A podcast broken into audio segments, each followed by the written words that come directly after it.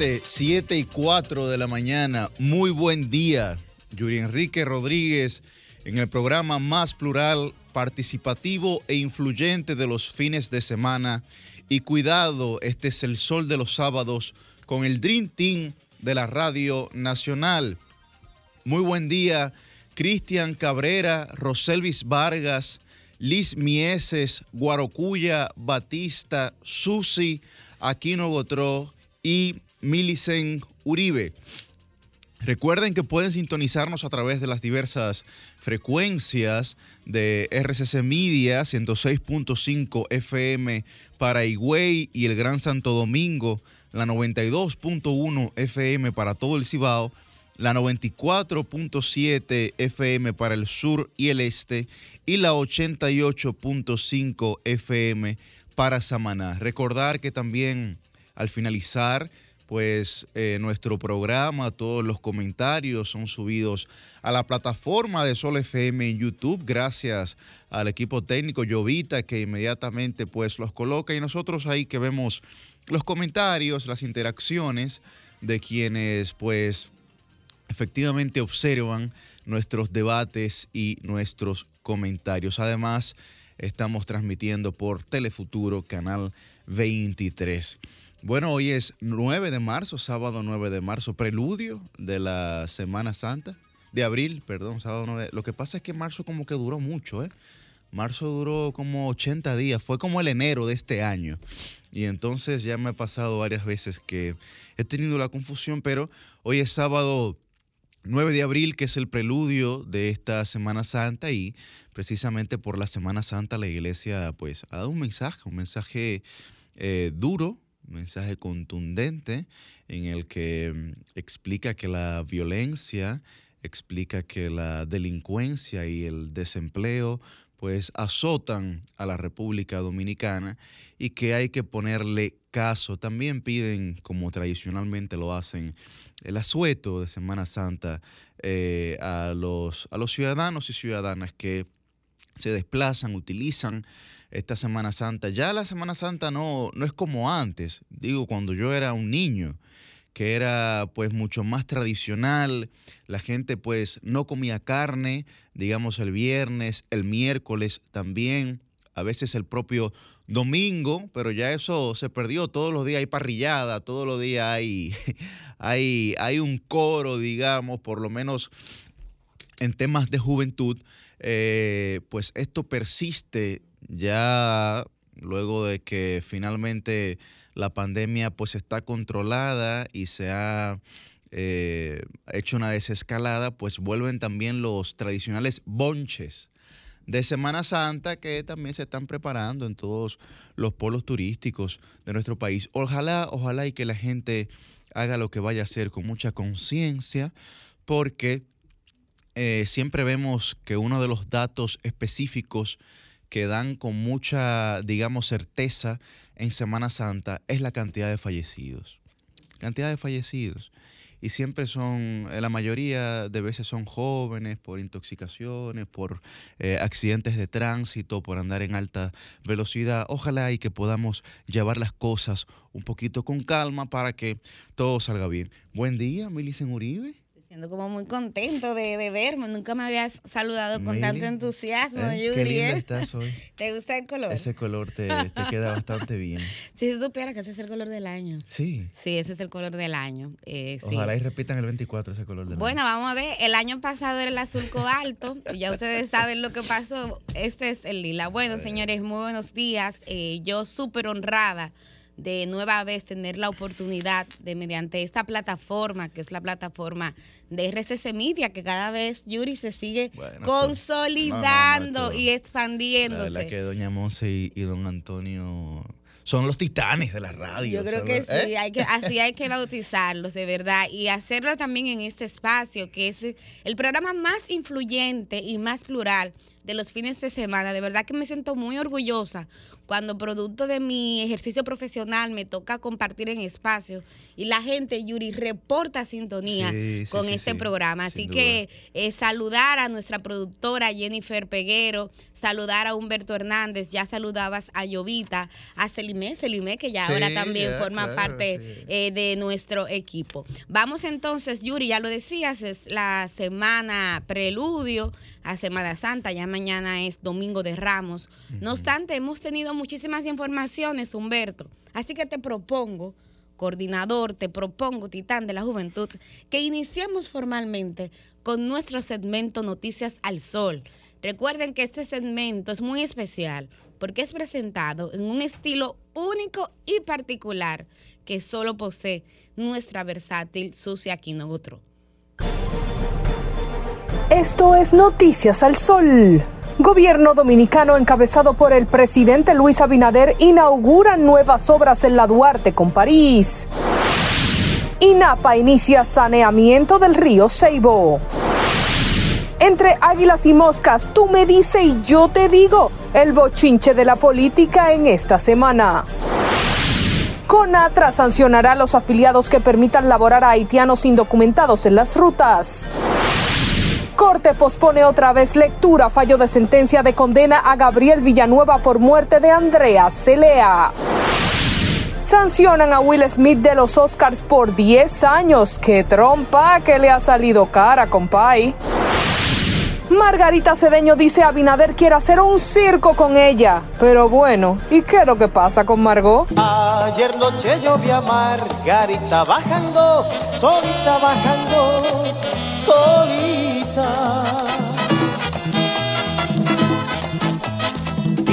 Llevaba en la mano un pañuelo manchado, de barro manchado, de cielo.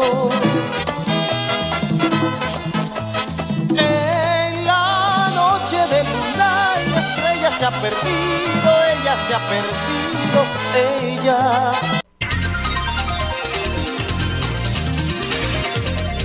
Bueno, señores, una noticia eh, de esta semana también que continuó desarrollándose fue el tema de Will Smith y Jade, su esposa. Yada. Yada, su esposa. De que ella dijo que Will Smith, pues, exageró absolutamente todo en las premiaciones de la Academia de los Oscars cuando Will Smith, pues, le dio una bofetada, agalleteó, como diría uno aquí, ¿verdad? En buen dominicano, a Chris Rock por un chiste que estaba haciendo, por un chiste que estaba haciendo, que tocó, digamos, un poco Hallada que tiene una Hallada que tiene una enfermedad, digamos, de, de, de, de la caída del pelo. Alopecia. ¿No? Alopecia. Bueno, pues ahora se ha despachado esta mujer diciendo que él exageró todo y que ella llegó hasta el punto en su declaración de decir que ella no se quería casar con Will Smith y que ella lloró el día de su boda. La misma mujer que en un show le dijo a él que le había sido infiel con un amigo de su hijo. Y que él, pues, eh, en terapias de pareja, etcétera, lo había perdonado. Yo, evidentemente, no estoy de acuerdo con las acciones violentas, digamos. Pero me pareció un poco descarado la declaración de esta señora. No sé qué ustedes piensan. ¿Quieres comenzar tú? Saluda y después yo le doy tranquila. No, muy buenos días, muy buenos no, yo días. para que ella participe, tú sabes. Feliz, feliz de estar aquí como todos los sábados. Un gran saludo a todas las personas que madrugan en conjunto con nosotros y no solamente escuchan nuestros comentarios, sino también que dan su opinión en esta radio tan influyente, esta radio tan participativa. Extender mis felicitaciones a doña Monse y a don Antonio, porque efectivamente, como comentaban ustedes anteriormente, todos los días se han convertido en los titán de no solamente la radio, yo creo que de los medios de comunicaciones Sin duda, sin de aquí duda. de la República Dominicana. Mira, Bueno, ujú.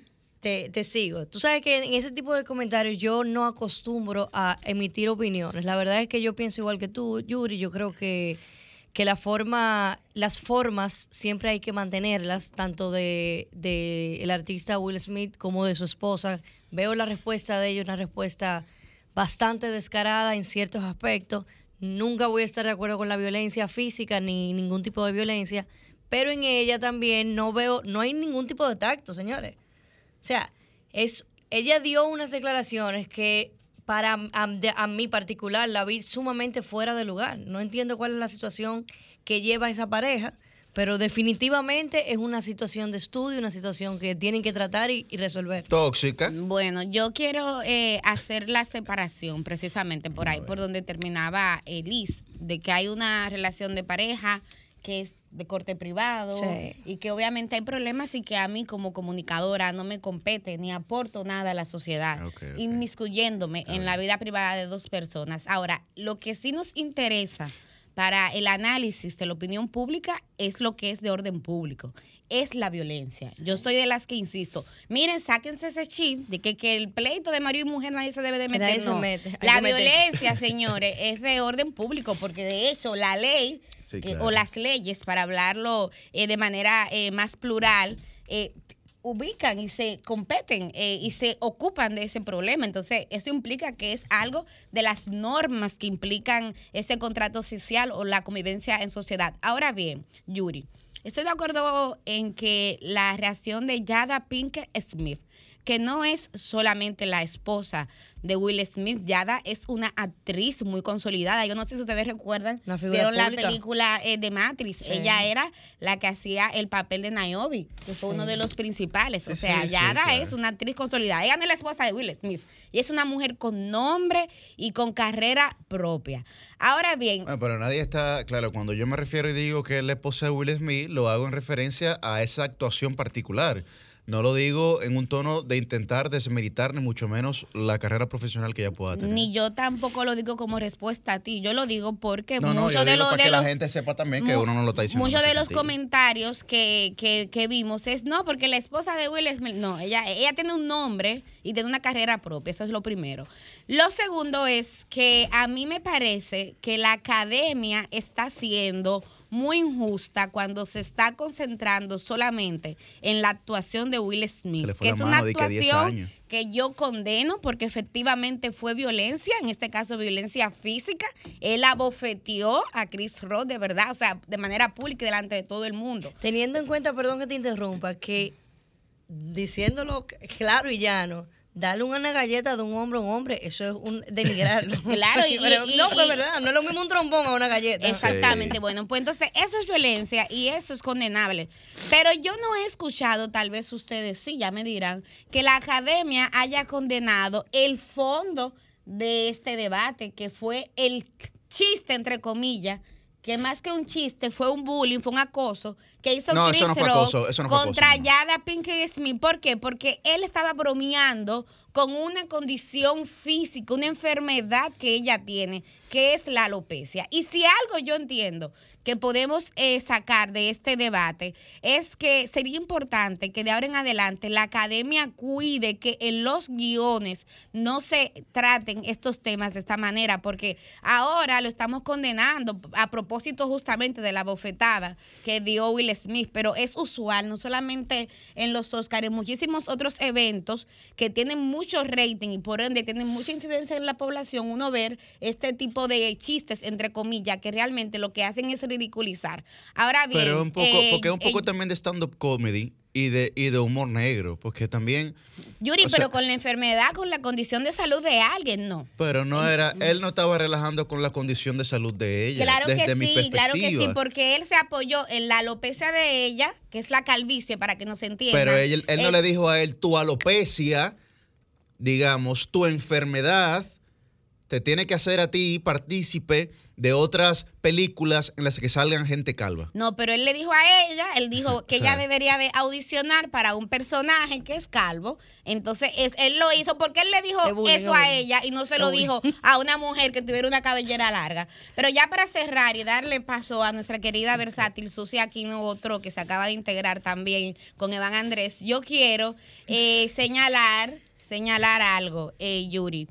Eh, me parece desproporcionada. Yo creo que la expulsión de 10 años, o, la, o el veto más bien de 10 años de Will Smith a los Oscars eh, es sobreexagerado, porque eh, yo quiero distinguir el humano. del actor.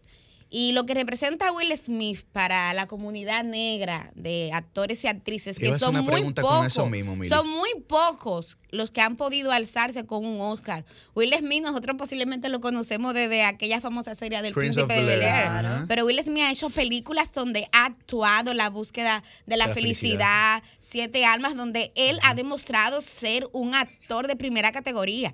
Y se pueden contar con, un- con las manos, con los dedos de las manos, los actores y las actrices negros y negras que en Estados Unidos han logrado un Oscar. Entonces, está bien que se sancione. A mí me parece 10 años demasiado, pero yo estoy de acuerdo con que se sancione la violencia. Pero también quisiera ver que se sancione el chiste malo que hizo Chris Rock. Ah, pero ese chiste lo puso el guion de la academia. Bueno, pero entonces la academia tiene que autosancionarse, es justamente lo que estoy criticando. Y por último, ya, ciertamente, yo cuando eso pasó, yo hacía un comentario que el tiempo me ha dado razón y en eso sí coincido con Yada. Yo no estoy de acuerdo con la forma en que ella respondió. A mí me parece que ella no actuó en pareja ni actuó en equipo, porque su esposo tiene una crisis, su esposo es, no es un hombre eh, alfa.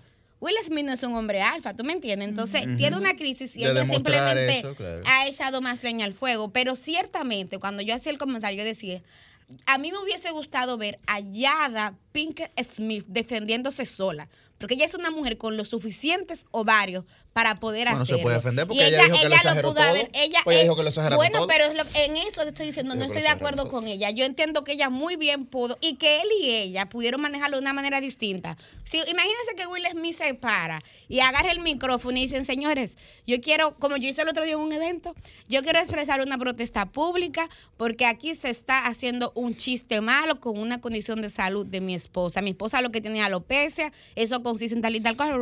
O si no agarran, ponen cara de disgusto y se van los dos.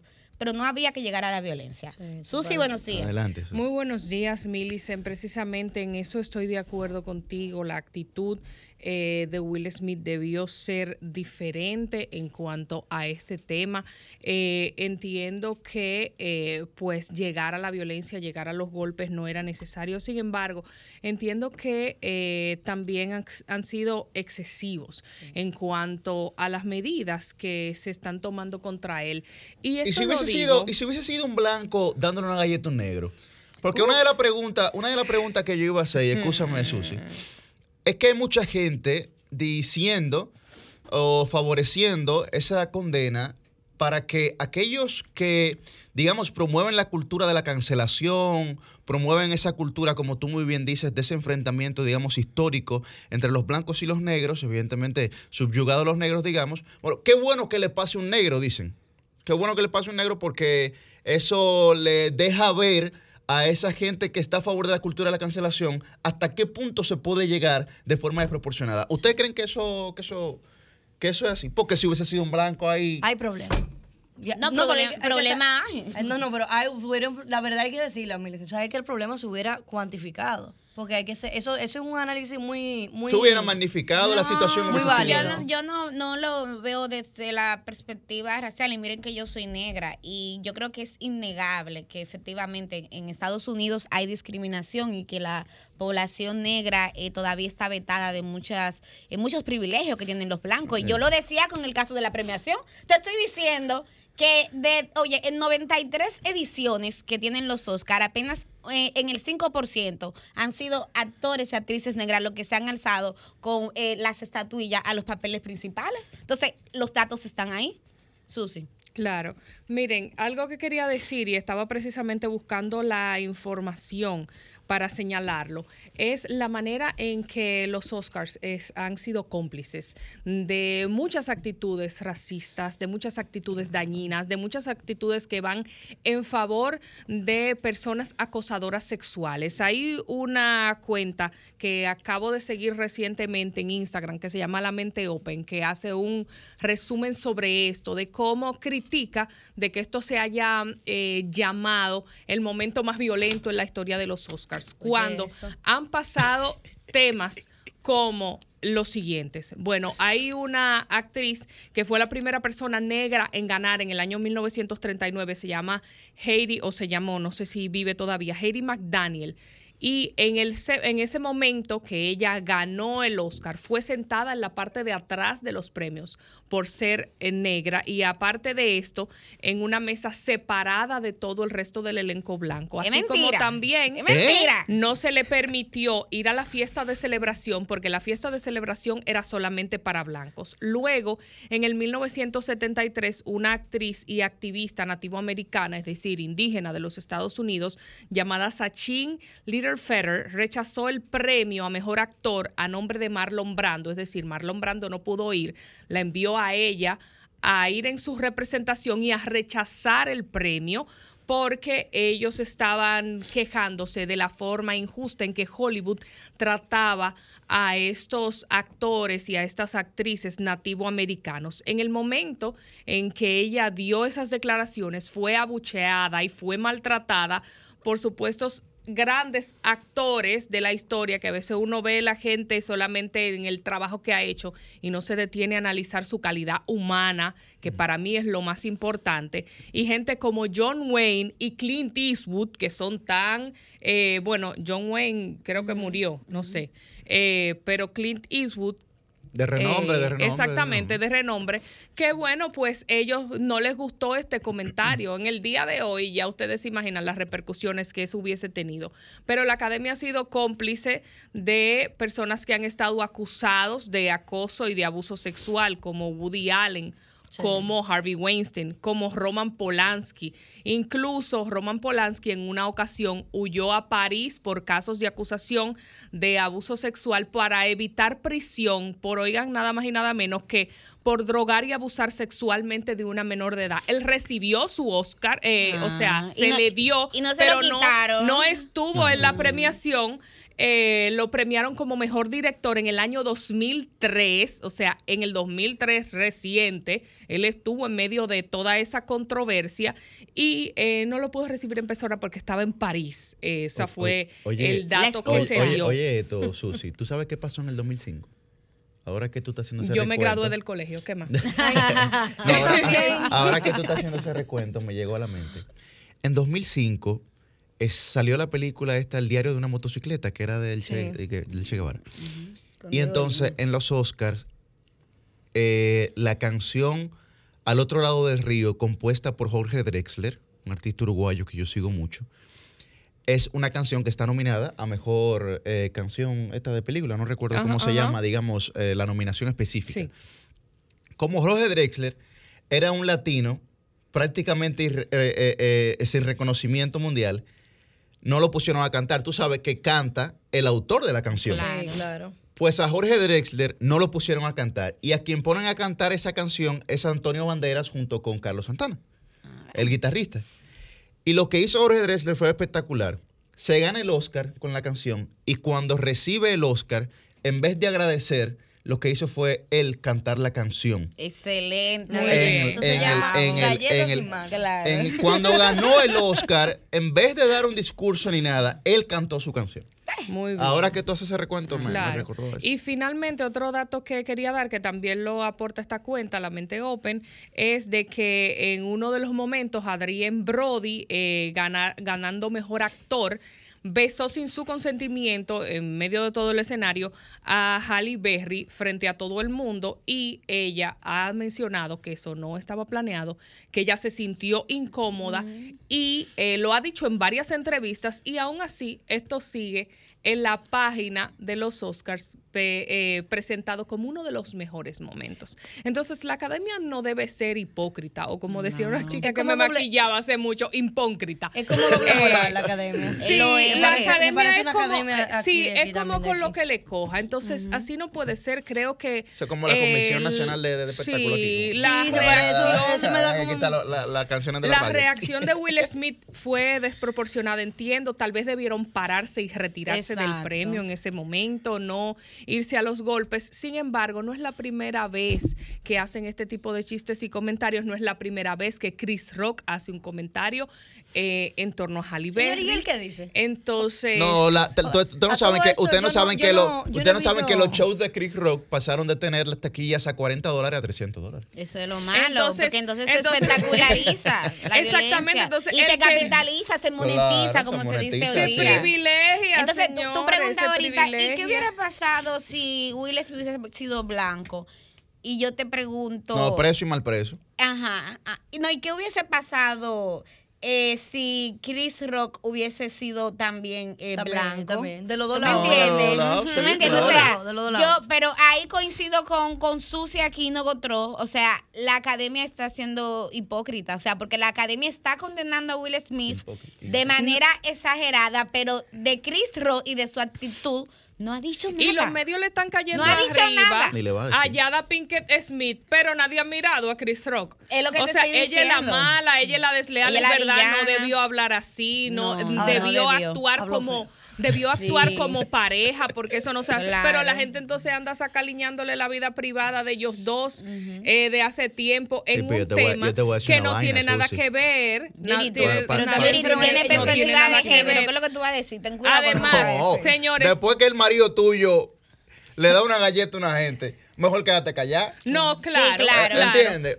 Oye, si el marido tuyo empieza, salió "No, diciendo que te estaba defendiendo a ti, mejor. Porque ese Mejor. hombre quedó loco por lo que pasó eh, eh, en la vez anterior. Ah, pero nadie cuenta to- to- la, la, la, la serie de deslices de, de Will Smith, que fueron muchos, que se supone que era una relación abierta.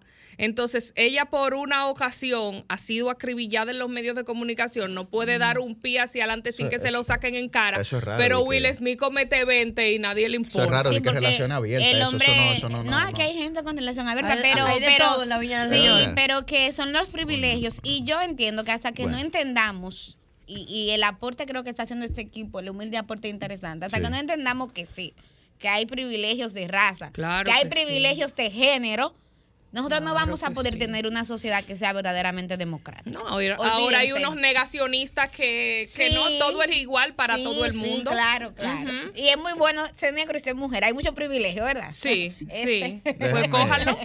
Vamos, vamos, Vamos a- a meter- vamos, yo no me voy a meter Vayan en a ese tema. cambiar. Ah, no, ya usted se, oye, que no se va a meter. Usted fue que lo puso. Señores, Claro, señores, señores. No señores. sea gatica de María a- a- asúmeme, asúmeme económicamente, Asúmeme asúmeme. económicamente. Miren, señores, bueno, pasando a otro tema, yo quiero felicitar en la persona de Liz Mieses, eh, que está aquí con nosotros a la alcaldía, por los esfuerzos que ha hecho en la, digamos, en el remozamiento, en la remodelación, en intentar dar una nueva concepción, de hecho, porque lo que vi, aparte de, digamos, de, de la obra material, lo que vi también, lo que percibí también, fue el intento de variar simbólicamente y semánticamente, eh, conceptualmente, la noción que se tiene de la Duarte con París. Fue lo, fue lo que me pareció que fue lo que vi, esto con la París soñada, todo esto. Eh, me pareció que, que fue muy bien elaborado. Y bueno, hay que felicitar en la figura de, de Liz, que le decían ayer en el sol de la mañana, decía doña Consuelo, que no solamente quería verla como vicepresidenta del Consejo, que quería verla como presidenta. Nosotros queremos verla también como presidenta. Wow, Liz. No, pero no me mire así porque me mira hasta mal. No, no, para nada. Pero, pero felicitar en la figura de Elisa a Carolina Mejía, que, que ha hecho un esfuerzo importante. Eh, sé que ese esfuerzo viene desde antes también. Eh, otros alcaldes, pues, se habían visto, digamos, en dificultades, pero eh, por, Retados. por retados, pero por fin se está viendo un resultado. A mí lo que me, me llamó la atención, eh, lo escuché primero en voz de David Collado y luego de la eh, propia Carolina, es el proceso que hicieron, o sea, que fue un proceso democrático, de conciliación. A mí me dijeron que inclusive a esos vendedores ambulantes los llevaron, fue a Ecuador, Liz, para Sí. A conocer, Guayaquil. A Guayaquil. ajá, Guayaquil, para conocer eh, el modelo, para que ellos vieran cuál era el aspiracional y qué era lo que se quería lograr. Yo pienso que eso es muy importante porque a veces desde los gobiernos, desde los estados, se toman medidas que son muy arbitrarias Sí. y se hacen sin el consenso de la comunidad. Y lo malo de eso, además de lo antidemocrático que es, es que luego entonces no surten los efectos. Por eso tú ves que aquí hay proyectos muy interesantes, muy novedosos, que se hacen, que implican el traslado de las personas para que puedan habitar en espacios más dignos, pero luego entonces, pasado el tiempo, ¿qué pasa? Vuelven otra vez A- Así es, a por- por- esas zonas. porque la crítica principal que hace mucha gente que se niega a la participación directa de la gente en la generación de políticas públicas es supuestamente decir que la, que la democracia participativa es ineficiente porque además de que dura mucho tiempo para poder concretizarse, porque hay participación de eh, diversidad de colectivos e individuos, ¿no? Eh, a pesar de que dura mucho tiempo, tampoco da los resultados. Yo creo que este es un ejemplo importante de que se van viendo resultados sobre, eh, digamos, una situación histórica que es la Duarte con París. eh, y creo que es eh, importante resaltarlo. Por eso, por eso lo hago. Bueno, yo que agradecer, eh, efectivamente mi comentario, como usted comprenderá, van en relación a eso, o sea que vamos a esperar que Ah, pues por eso me llegue. miraste tan mal, porque te, Y, te no, no, para nada, para nada. Pero la verdad es que sí, no solamente la Duarte con París, es importante dejarle saber al que nos escuche en este momento que es la Duarte con París y todo su entorno. Es un gran proyecto, un proyecto bastante eh, innovador y como afirmaba Milis en el trayecto que viene desde la gestión pasada, que hay que reconocer que esa primera etapa que se, que se efectuó, que ya hoy es una realidad, viene del antiguo alcalde y que Carolina ha podido asumir de manera tajante en apoyo con el gobierno dominicano esta segunda y tercera etapa, ya que es Duarte con París y todo su entorno. Muy bien. Qué bien. Señores, miren, el Congreso aprobó el proyecto de ley tasa cero. Digamos, la aprobó. Cámara, la Cámara de Diputados, ¿no? Aprobó en Ah, en primera y segunda lectura. Ha habido unas declaraciones bastante fuertes de la oposición en conjunto porque no solamente con el tema, digamos, arancelarios y de la afectación que puede tener hacia los productores nacionales, etcétera, sino también por la forma en la que se aprobó. Porque esto es una ley orgánica que requiere de las dos terceras partes del quórum, digamos, de los diputados presentes en esa Cámara. Y se aprobó con una mayoría simple como ley ordinaria, violentando los procesos constitucionales. A mí me genera mucha preocupación esa actitud, porque a pesar de los compromisos que se puedan tener en torno a este tema de importaciones, etcétera, nunca, bajo ninguna circunstancia, se pueden violentar los procesos democráticos e institucionales.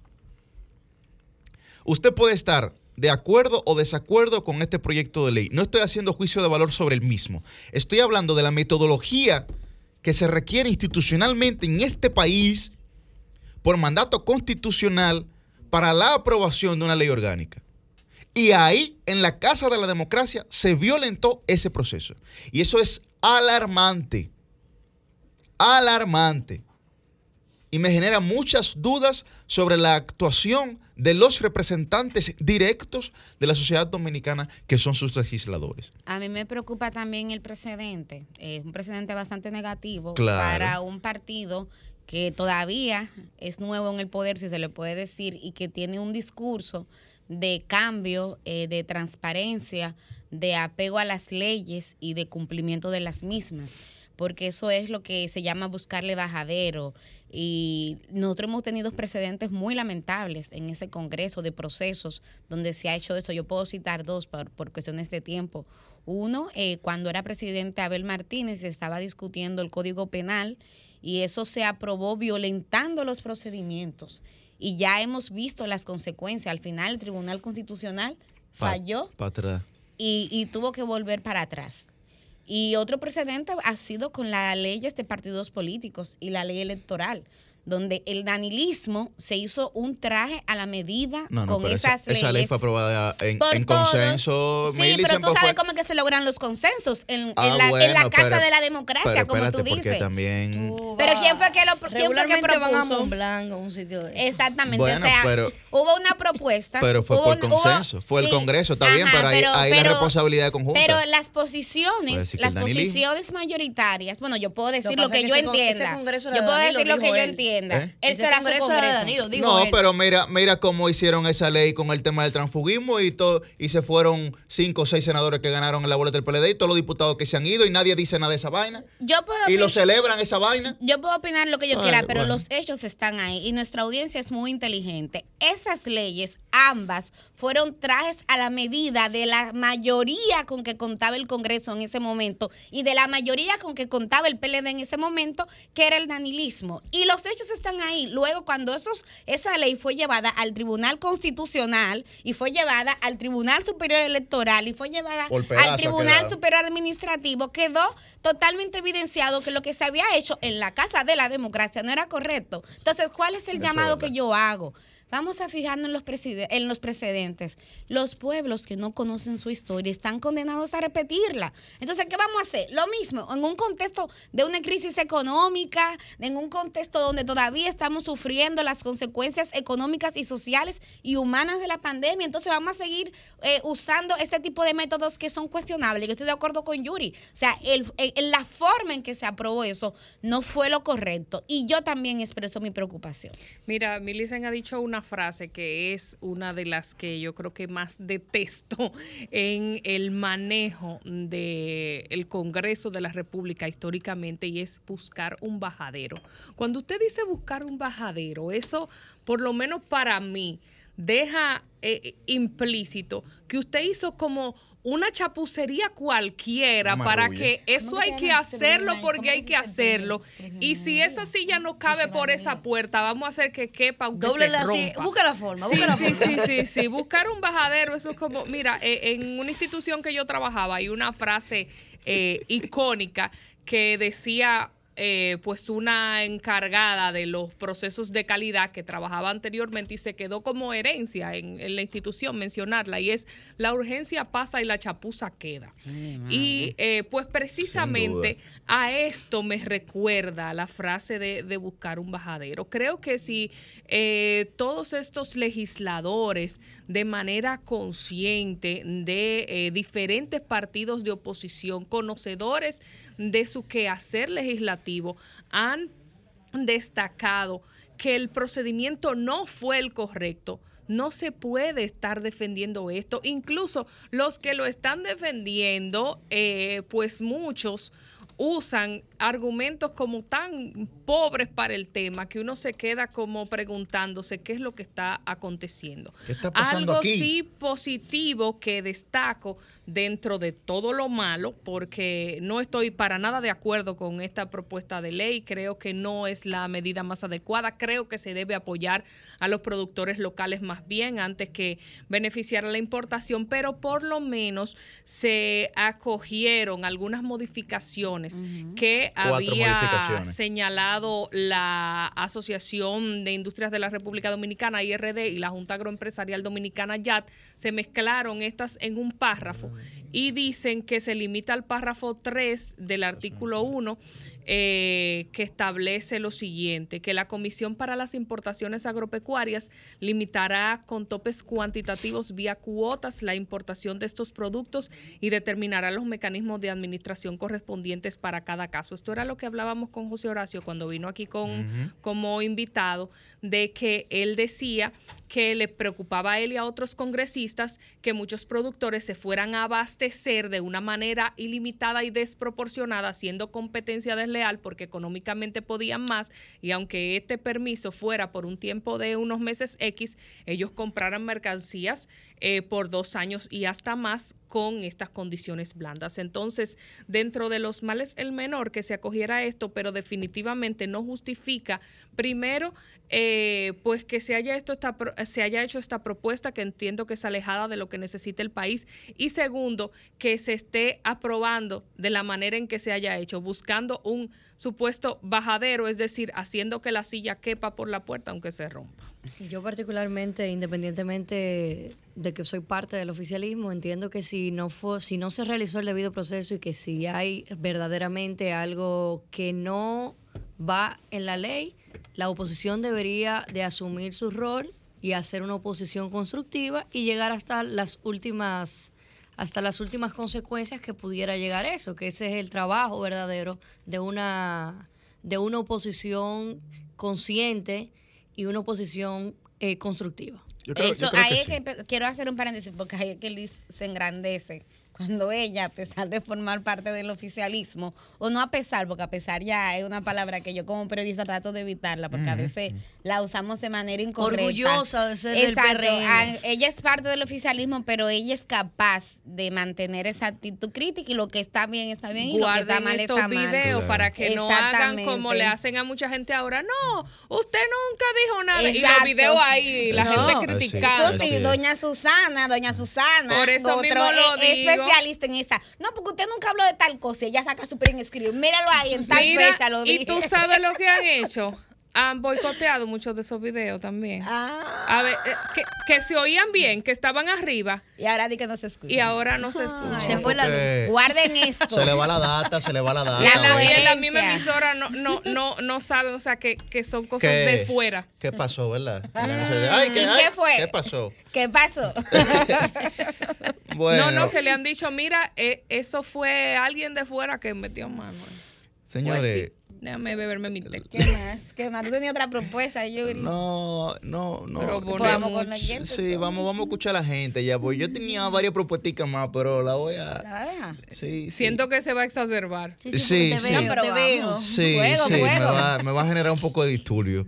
Vamos, vamos, Humberto, mejor a escuchar a la gente.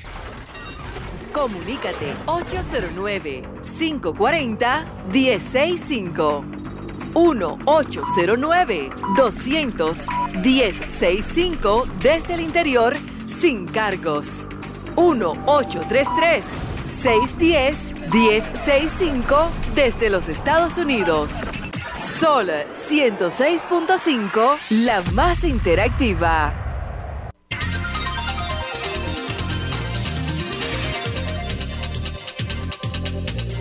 Buen, cuando eso era Bacus. Buen día, su nombre de dónde. Bacus, ¿qué nos No había otro. Buenos días. Adelante, Dionisio. ¿Cómo estamos, muchachos? Los niños, los, los, los, niños de nueva generación. Dionisio, si, si vuelve a decir los niños, le vamos a tumbar la llamada cada vez que llame. El único niño que hay en esta cabina se llama Evan Andrés y está en la barriga mía. Oye, usted parece mis nietos, yo. Sí, pero diga no, Oye, está bien, está bien.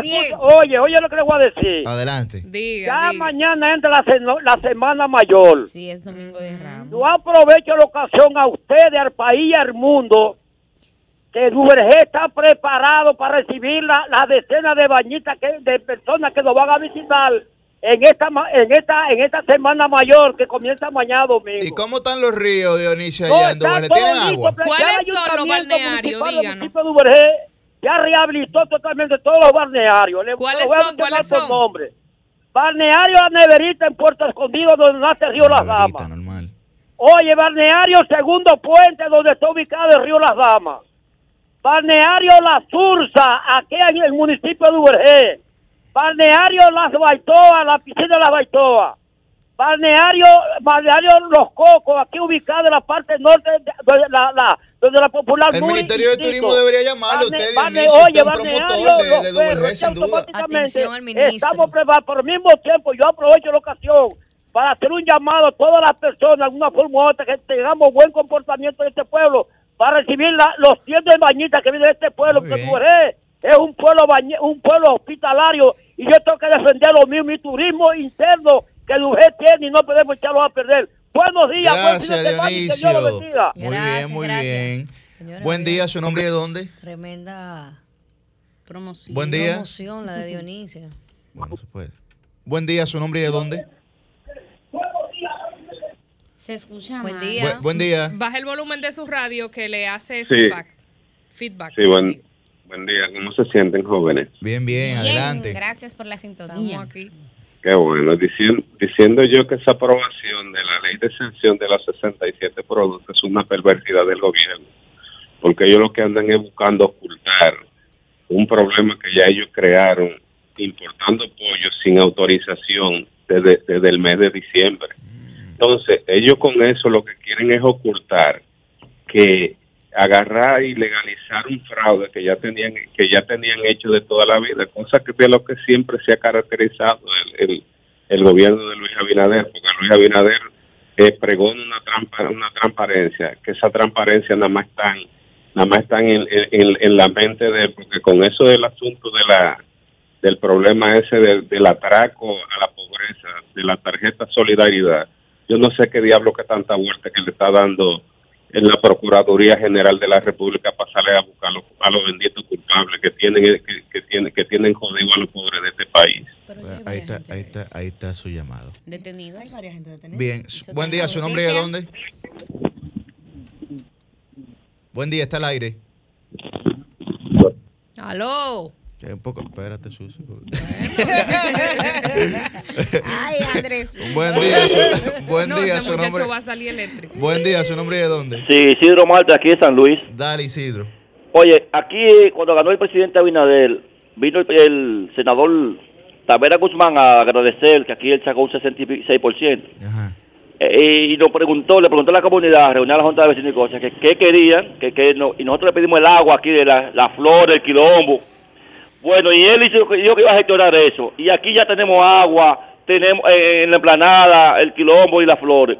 Gracias al senador Antonio Tavera Guzmán. ¿Sabe una encuesta que nadie conoce al senador? Pero ¿y cómo es? entonces encuesta antes, antes fue que le hicieron?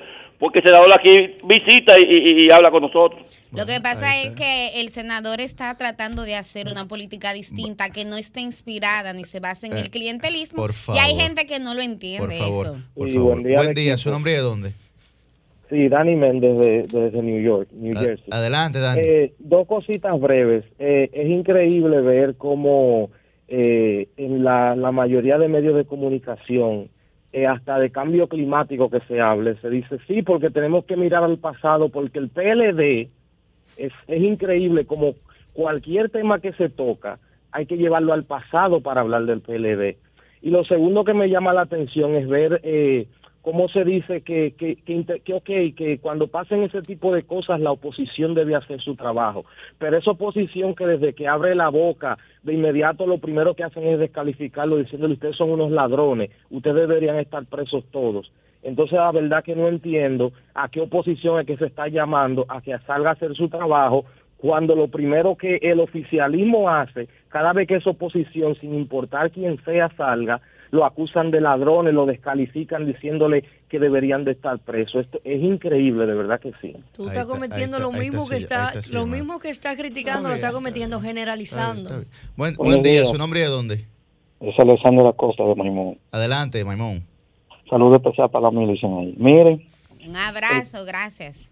miren, este, a- al joven, al joven el conductor del programa, Yuri. Yuri. Yo- no, Yuri, yo te conozco bien. Yo todos los sábados estoy pegado aquí y veo tu comentario de YouTube. Ah, muy bien.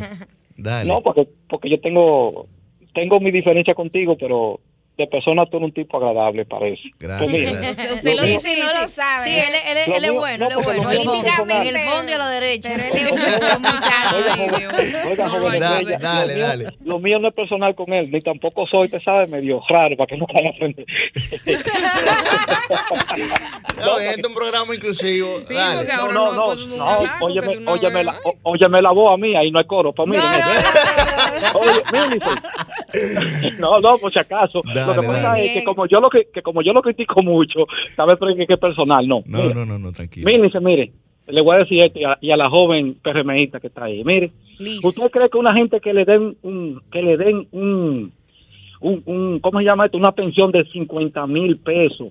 ¿Usted cree que tenga capacidad de hacer un negocio de 20 mil millones de pesos? Digo yo, yo no sé si yo estoy perdido con eso, no sé si yo estoy equivocado. No, Pues dale, mire, no, no, no. En el negocio de agua y luz, en el negocio de agua y luz, un señor ahí que le dieron una pensión, que, que Danilo dio una pensión hace unos añitos atrás, salió que fue el negociante de ese contrato grado a grado de agua y luz. ¿Y cómo una gente con una pensioncita así puede hacer un negocio tan poderoso? Una gente que, que tenga todos esos millones, que pueda hacer un negocio así, no necesita 50 mil pesitos mensual. Eso digo yo, si no investigan eso de agua y luz, en este país no se investiga nada. Eso, eso dice usted, dice la justicia, porque parte de lo que pasó esa semana fue que fue formalmente anulado ese contrato. Sí. Fue anulado. buen día, ¿su nombre y de dónde? Sí, muy buenos días al sol de los sábados, especial para nuestra querida regidora, Líñez. Juan Tavares de Los Praditos. Ese José de Los Praditos. No, no, eh, eh, eh, ah, Juan Tavares de Los Praditos. No, Juan Tavares, Juan Tavares. siempre venía a mi casa aquí, así, ¿ya no te acuerdas de mí? Claro que sí, voy para allá el martes y espero verte. Adelante, Juan. Esa por aquí, sí. Óyeme, mi amor, tenemos que felicitar a, a Carolina y a Delina Ascensión, porque están poniendo Delina trabajando en todo el país, Carolina aquí en la ciudad. Ese parqueo que van a hacer ahí ahora ahí en la feria, señor, eso es muy necesario, porque aquí el tránsito, hasta uno caminando por la calle, por las aceras no puede andar, porque es que tú hay demasiados vehículos. Y eso está muy bueno por la línea Ascensión y Carolina con todos esos parques que está remodelando. Señor, eso está muy bien. Así que son dos funcionarios muy buenos que tiene este gobierno. Así que vamos a cambiarle el nombre de funcionario a servidores públicos. Carolina, Carolina sí, pero el otro no. ¿Cómo que le decía? Ministro bajo perfil aquí. Queremos más parqueo en la zona colonial, queremos parqueo. No, pero está bien, el parqueo de la Tarazana, ese que dejó muy Gonzalo, ese muy bien. Funciona muy bien. Sí, el de la Tarazana ahí, espectacular ahí. En ah, lado izquierdo de la Plaza España. Le hicieron de parqueate. Tú te parqueas ahí, caminas, muy, muy bien. buen día, su nombre, buen día, su nombre de dónde? Buenos días.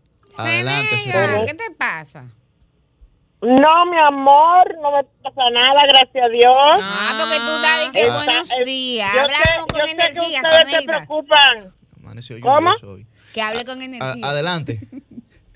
No, no, lo que pasa es que está nublado aquí todavía está currucadita, Ay, qué rico, no, qué no, Adelante, se déjalo ahí el nublado nada más. Adelante, Zeneida. Hoy me quería yo quedar. Se pone creativo, pues, Yuri. Adelante.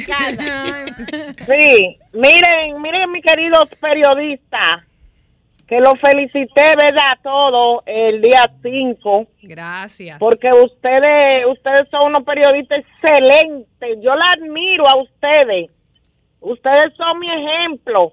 Miren lo que le voy a decir en este orden de aquí, de este municipio. Vemos que a Carlos Guzmán se le ha dado, se le ha dado eh, regalo, trofeo por ser el alcalde más, que ha tenido más limpio el municipio. Y quiero decirle a los otros alcaldes y alcaldesas que busquen el ejemplo de Carlos Guzmán, porque cuando Carlos Guzmán entró a este municipio como alcalde, la basura no la volaba un gato. Y tú sabes que los gatos vuelan alto.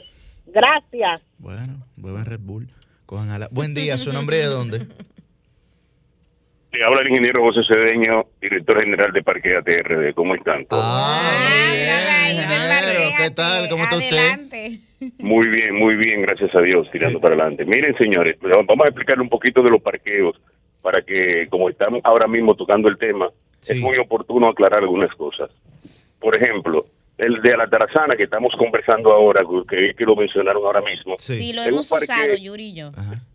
Perfecto. Es un parqueo que cuando Luis Abinader llegó eh, a la cosa, a administrar la cosa pública, pues este parqueo tenía un tiempo ya paralizado, tenía una ejecución aproximadamente de un 60%. Y Luis Abinader, bueno, lo terminó y lo pusimos en operación. Y este parqueo está operando satisfactoriamente y todo el que lo ha usado sabe la calidad de parqueo que es. Muy bueno, muy bueno.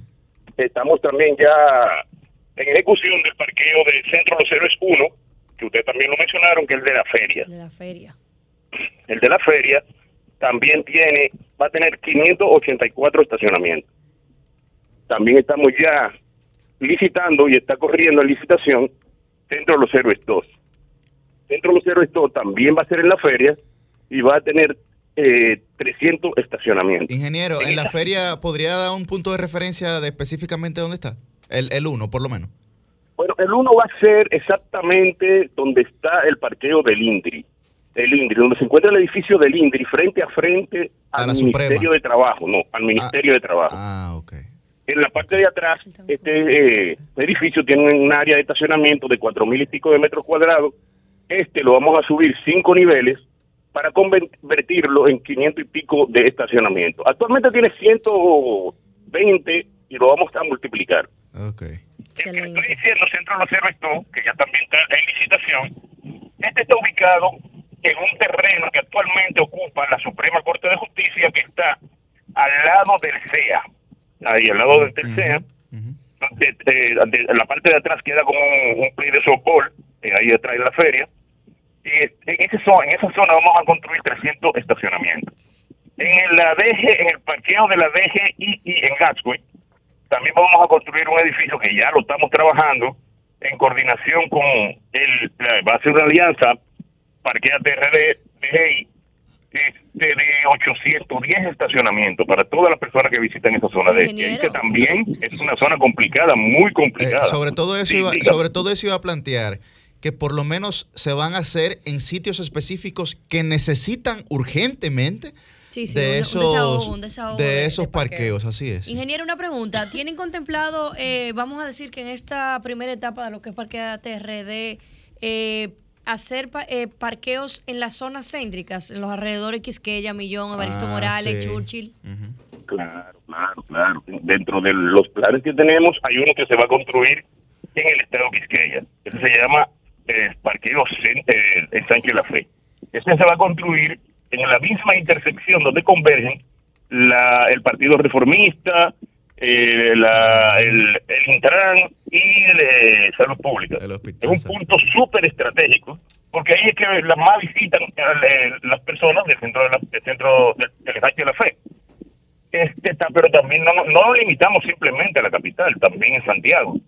En Santiago, ahí donde está el Cabral Ibáez, en el mismo terreno del Cabral Ibáez, también construiremos un estacionamiento de 525 unidades de estacionamiento. El que te decía del tanque Quisqueya tendrá 525 estacionamientos. o sea, es todo un plan estratégico para solucionar esa demanda que aún no ha sido resuelta en los diferentes puntos, como ustedes dijeron, nodales del país. Se ha hecho una investigación, estudio de factibilidad.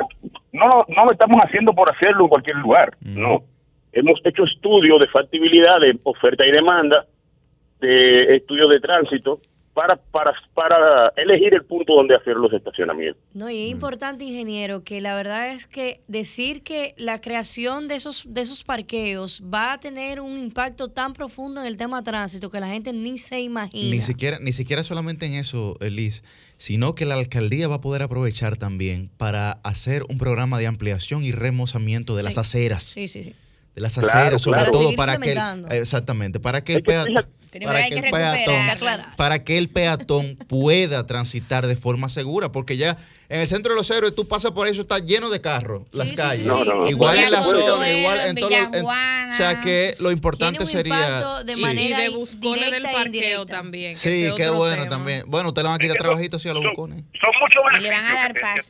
Ahorita tienen una asociación esa gente ya y de todo. Sí, no, no, no, son muchos beneficios que te ofrece los, los, parqueos. Cuando tú sacas los vehículos de la calle, tú aumentas la, la, la, la, velocidad de desplazamiento. Con eso tú también reduces el consumo de combustible. Correcto, correcto. Pero eso también te lleva a menos contaminación. Por consiguiente, eh, menos enfermedades pulmonares y demás. Y también la seguridad que te da, ya tú no dejar tu vehículo en la calle, sino tenerlo en, en una área segura, cuidada 24 horas, iluminada, que tú sabes que cuando vuelvas otra vez a buscar tu Va a encontrar los retrovisores puestos. Va a encontrar los retrovisores a tener que, extenderle una invitación formal. Qué bueno, qué bueno. Gracias, gracias, gracias, ingeniero Cedeño, por esta participación en el Sol de los Sábados. Vamos a coordinar con producción para que venga por aquí y pueda, pues, eh, dialogar con nosotros sobre todos estos proyectos que tiene eh, Gracias, gracias. Yo eh, complacido de asistir y ustedes gracias por tomarme la llamada. Muchas gracias. Gracias, gracias, ingeniero. Bueno, vamos a. Vamos, la verdad es que el, sol de los es un duro. ¿eh? No, no, una cosa increíble. Yo te lo dije, o sea, donde quiera que uno se mueve, reportan sintonía. la verdad se ha dicho. La verdad se ha dicho, ¿entiendes? Buen día, ¿su nombre y de dónde? Buenos días. Adelante. Eh, bueno, lo primero es, eh, Pedro Pablo de este lado. Mira, ahí uno saluda la, esa iniciativa porque realmente hay muchos problemas para uno caminar en, en la ciudad, las aceras. Hay una parte que le va a tocar a Parque TRD y hay otra parte, el Liz Miese, que tiene que ver como el ayuntamiento, por ejemplo, con las aceras, que hay muchos problemas para las personas caminar y sobre todo las personas con discapacidad. Exacto, los que pues, tienen discapacidad visual y Pedro Pablo es uno, sí. Tú sabes cómo, cómo, por ejemplo, las... Eh, roban las tapas, eh, en, las aceras no hay por dónde caminar, hay que tirarse a, la, a las calles para tú transitar. Entonces, señores, eso hay que ponerse fuerte, Liz, porque no es posible. Por ejemplo, hay mucho, y no solamente para las personas con discapacidad, cualquier persona que tenga para todo el mundo. Cualquier persona. Aquí pero pero tengo que informarte que al día de hoy hemos podido recuperar 12 mil metros cuadrados de aceras y contenes aquí en el distrito, teniendo muy en cuenta y sobre todo los parques que hemos podido remozar, este el acceso a personas en discapacidad que sean eh, verdaderamente inclusivos. Eso nosotros lo tenemos muy claro y Carolina ha sido muy enfática en, en ese tema. Pedro Pablo, la Asociación de Personas que tienen Discapacidad Visual sigue estando en el quinto centenario. Eh, sí, hay varias. Hay una en el quinto centenario, hay una que está por aquí, que eh, por la, la, Avenida Milla, aquí por el Parque Independencia, y ahí funciona, por ejemplo, la organización de ciego, hay varias. Entonces, eh, ¿tú sabes por qué yo lo menciono? Porque el quinto centenario es un expreso. Ya ustedes saben. Entonces, hay puentes peatonales, pero en los puentes peatonales, el tú cruzarlo. No hay, no hay acceso alguno. Exactamente. No, no, hay, no hay acceso desde el punto de vista de estas personas. Entonces, cuando toman las aceras, efectivamente, como ya bien lo ha dicho Pedro Pablo, tienen el problema de que se roban los hidrantes y entonces la tapa de los hidrantes. tampoco hay acceso. Exactamente. Entonces para tú llegar a la asociación en la que tú vas a poder luchar por tus derechos, ya tú vienes enfrentando esta serie de obstáculos estructurales, entonces caramba, totalmente de acuerdo con tu llamada, Pedro Pablo, gracias. gracias, a ustedes y feliz día. Bueno, gracias, gracias Pedro Pablo. Buen día, ¿su nombre y de dónde? Buenos días. Adelante. Sí, de Santo Domingo, profesor Bora. Adelante, profesor. Hola, maestro. Bueno, sí, buenos días. Mire, eh, escuchaba el ingeniero Cedeño referirse eh, al parqueo eso y habló de un de un espacio en la feria, en un estadio de softball. Quisiera que saber a qué estadio se refiere, porque ahí en la, en la feria hay dos estadios, uno de la Liga Aborigen y otro de la Liga de la Farándula. ¿A cuál de los estadios él se refería, por favor? Lo escucho por la radio. Bien, eh, pues eh, lo vamos a guardar, sí, profesor, porque ahí no, perdimos el contacto con él. Buen día, ¿su nombre y de dónde? Buenos días, mis muchachos, bendiciones a todos y salud. Amén, amén, adelante. Luisa, kilómetro 13. Adelante. Primero felicitarlo por el Día del Periodista, ejemplo. Gracias. De, mucha, mucha, mucha, mucha, con mucha U. Oiga, a mí no me concierne esto, pero el, ingeniero estaba diciendo de las aceras. Sería bueno hacerla con obstáculos, eh, pero en la orilla del contén, con alguna salida para que así no estacionen los carros.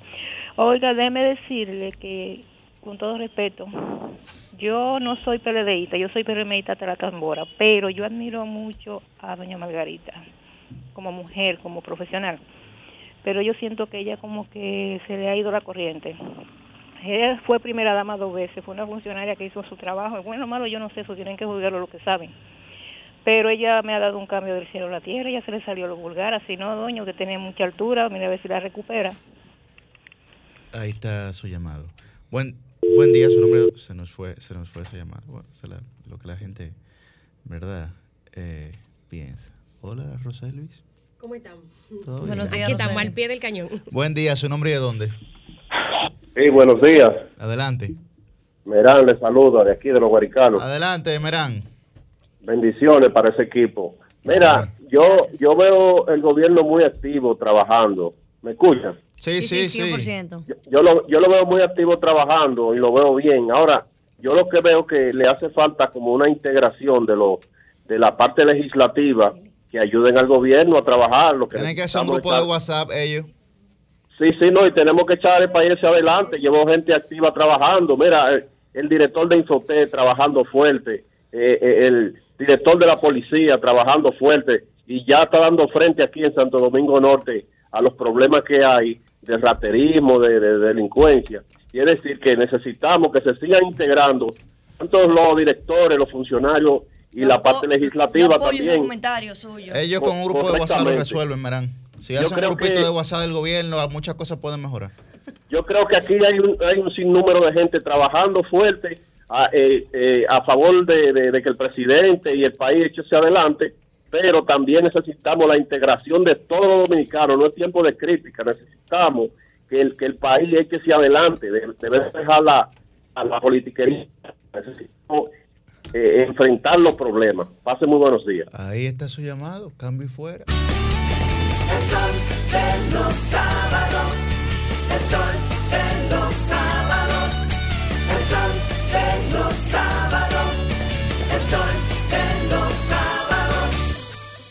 Así mismo, te quiero inclusivo, porque si tú vas a representar a la juventud, tienes que representar a todos. Yo siempre he sido un tipo inclusivo, siempre toda la vida. Mm. Eh, Inclusivo a, mucho, diría sus. A, la, a las ocho, bueno, porque ustedes con sus subjetividades y sus cosas que pretenden también condicionar. A veces dicen, no, yo estoy defendiendo, defiende por un lado y fue por el otro. Bueno, porque la vida se trata de un balance. Yo soy. Tú técnico. No, yo soy abogado y tengo como referencia a la diosa Temis. Eso se llama abogado del diablo. No, tengo, como referencia, tengo como referencia a la diosa Temis que tiene la espada de un lado y la balanza de otro, con los ojos vendados. A las 8 y 14 de la mañana es el turno de la regidora del pueblo. Muy buen día, Liz Mieses. Muy buenos días, gracias Yuri, buenos días Susi, buenos días Roselvi, Milicen, Cristian, donde quiera que estés, buenos días a todas las personas. No me digas eso. Sí, ayer hablé pues con él. Pronta mejoría para ti, querido amigo. Eh, buenos días a todos los oyentes. Eh, todos los sábados me doy cuenta de que verdaderamente las personas que nos sintonizan son gente con concepto, que opinan, que dan sus comentarios muchos a favor, otros en contra, y ese, esa es la democracia, poder... Sí, también, eso, eso es, pero es válido. Esa, eso verdaderamente es la democracia, poder eh, estar, opinar y cada uno tener un punto de vista diferente. Quiero aprovechar para agradecer a Jean Luis Rodríguez, quien es director de Portuaria Dominicana. No por el quiero agradecer el regalo que nos ha enviado aquí a Sol de la, a Sol de los Sábados, perdón, un presente bastante bonito con temas de portuaria, pero sobre todo en un presente que es hecho por manos dominicanas, lo cual nosotros tenemos que seguir incentivando ese mercado local que tenemos aquí en el país. En el mensaje dice, feliz día del periodista. Ser periodista es tener el privilegio de cambiar algo todos los días. Y creo que es un mensaje bastante eh, profundo y, firme y claro. Muchísimas gracias, ya Luis, por el detalle. Recordarles, no por el regalo, sino porque ya lo he dicho en, otras, en otros comentarios, en otros, en otros momentos. Ya Luis ha transformado Portuaria, ya Luis ha hecho un trabajo que me siento representada y totalmente identificada con esta labor que viene haciendo un joven como ya Luis Rodríguez, quien fue legislador en el cuatrenio pasado y hoy es funcionario del servidor público, perdón, porque debemos de cambiar el concepto de funcionario. Servidor público y un servidor que nos representa a todos como joven que es y las capacidades que tiene. En este, pasando ya a otro tema, quiero aprovechar y anunciar, primero también mandar un mensaje en esta Semana Santa que viene, señores, vamos a ser prudentes, vamos a llevar una Semana Santa lo más tranquilo posible, siempre en gozo porque hay que disfrutar, hay que aprovechar las vacaciones, ¿cierto? Tratando de utilizarla también como reflexión y tener en cuenta el tema de las bebidas adulteradas, que siempre también es un tema importante en la Semana Santa, vamos a tener conciencia, vamos a identificar, si usted se quiere dar su traguito, déselo, pero identifique de que sea de que sea bueno y válido, como dicen, que sea que no vaya a traerle un problema después y a cuidarnos. Quiero aprovechar y hacer un micro concentrado con relación a lo que viene haciendo esta gestión de lo, de lo que ha sido la gestión de Carolina Mejía como alcaldesa, como primera mujer alcaldesa de la República Dominicana Y en el día de ayer, justamente aquí en Sol, en Sol de la Mañana, hacía un comentario y es que ya me preguntó, me parece que fue eh, don Eury, de que si, o Pedro, no recuerdo bien, de que si para mi entender la mujer, ya estamos preparados para tener una mujer presidenta. Y yo creo que sí, yo creo que la mujer hoy en día, la mujer política, la mujer empresaria, la mujer en diferentes sectores de la sociedad ha dado pasos claros de que sí estaríamos preparados para tener una mujer presidenta. Y el mejor ejemplo es Carolina Mejía, quien en la administración que lleva eh, de la ciudad ha podido servir de, de una verdaderamente una real gerente, llevando a cabo diferentes funciones que tenían años que no se le ponía en la mano. Años de gestiones pasadas no, no han podido hacer lo que Carolina en dos años ha hecho. Y un ejemplo claro, y si, dirán que yo soy enferma con los parques, pero la verdad es que para mí es fundamental el tema de los espacios públicos aquí en la ciudad.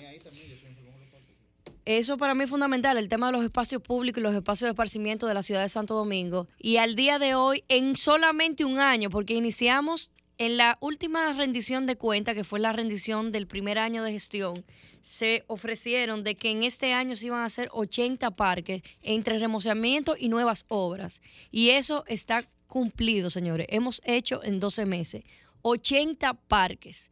Una cosa, un número sin precedente en lo que es una gestión en la alcaldía del distrito. quiero decirles que 80 parques, para que ustedes entiendan, no se hizo ni siquiera en un cuatrinio de ningún alcalde ese número. Y nosotros lo hemos podido remozar entre nuevas obras y remozamiento 80 parques en 12 meses. Eso es algo que hay que reconocer. Reconocer también el trabajo que se ha hecho en el deporte de la República Dominicana desde la alcaldía. En el, antes de ayer pudimos eh, inaugurar el Play de la Cayetano Hermosén un play que tiene más de 30 años aquí en la ciudad, donde los niños, donde es un espacio de esparcimiento y de deporte para ese sector completo. Y no solo para el sector de San José, sino para los kilómetros completos. Y es un play que hoy se inauguró, antes de ayer, perdón, y un play que se inauguró como un play de grandes ligas. Tiene desde Dogao hasta tiene de todo, señores. Yo fui, yo me sentí, la verdad es que muy satisfecha de ver el trabajo que se hizo ahí y también hablarle del play y play y parque deportivo que se está haciendo en, la, en el Evaristo Morales, un play con más de 30 años que no se le pasaba ni siquiera una brocha de pintura y ya es, todavía no se ha inaugurado, pero es una realidad para ese sector que tanto lo necesita, que es el único espacio verde que tiene el sector de Baristo Morales y es un, área que pronto vamos a tener ya está real. Chula la cancha, yo paso por ahí casi todos los días, está chula ya la cancha. Sí, vamos, vamos, no es una cancha, es un No, al lado del play hay una cancha que ah, ya está lista. Porque es un parque deportivo. Por eso, a play, cancha, inclusive va a tener una no, parte hablando para, de lo que ya está listo. Ah, sí, para jugar fútbol. Quiero hablar brevemente sobre la actividad que se realizó en el día de ayer. Ayer se inició la segunda y tercera etapa de la Duarte con París y su entorno. Realmente la París y su entorno. Yo creo que el hashtag que se utilizó, que fue la París soñada, es precisamente eso. Esta gran alianza que hizo la alcaldía del distrito con el gobierno central, con el presidente de la República, quien ha dado pasos claros en apoyo a la municipalidad, no solamente en el distrito, sino en el país, sin mirar sin mirar eh, partidos políticos, sin mirar colores de partidos, el presidente se ha mantenido firme con su apoyo a la municipalidad, no solamente en la ayuda de aceras y contenes, de inyectarle capital a las alcaldías para poder desarrollar diferentes obras, diferentes... Eh, temas que tiene cada una, porque no es, no es un misterio saber que aquí el gran problema que tienen todos los ayuntamientos es que con la descentralización que ha habido de cada uno de ellos, se, el presupuesto no le permite hacer absolutamente nada.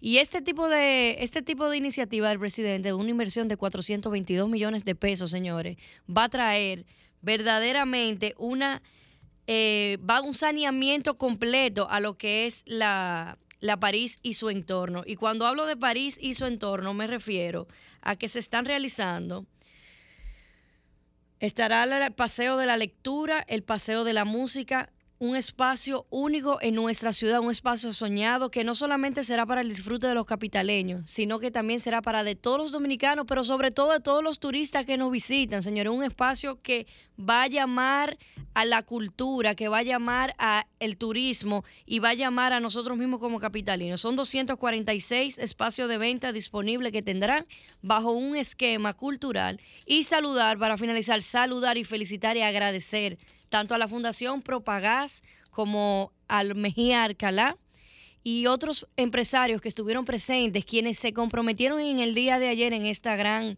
en este gran inicio, de que van a asumir la, la remoción completa del Parque Enriquillo. Y ese es ese es el concepto que nosotros necesitamos de las alianzas privadas, de que los sector, el sector privado tenga una responsabilidad social aquí en nuestro país, aquí en nuestra ciudad. Cambio fuera. El sol de los sábados.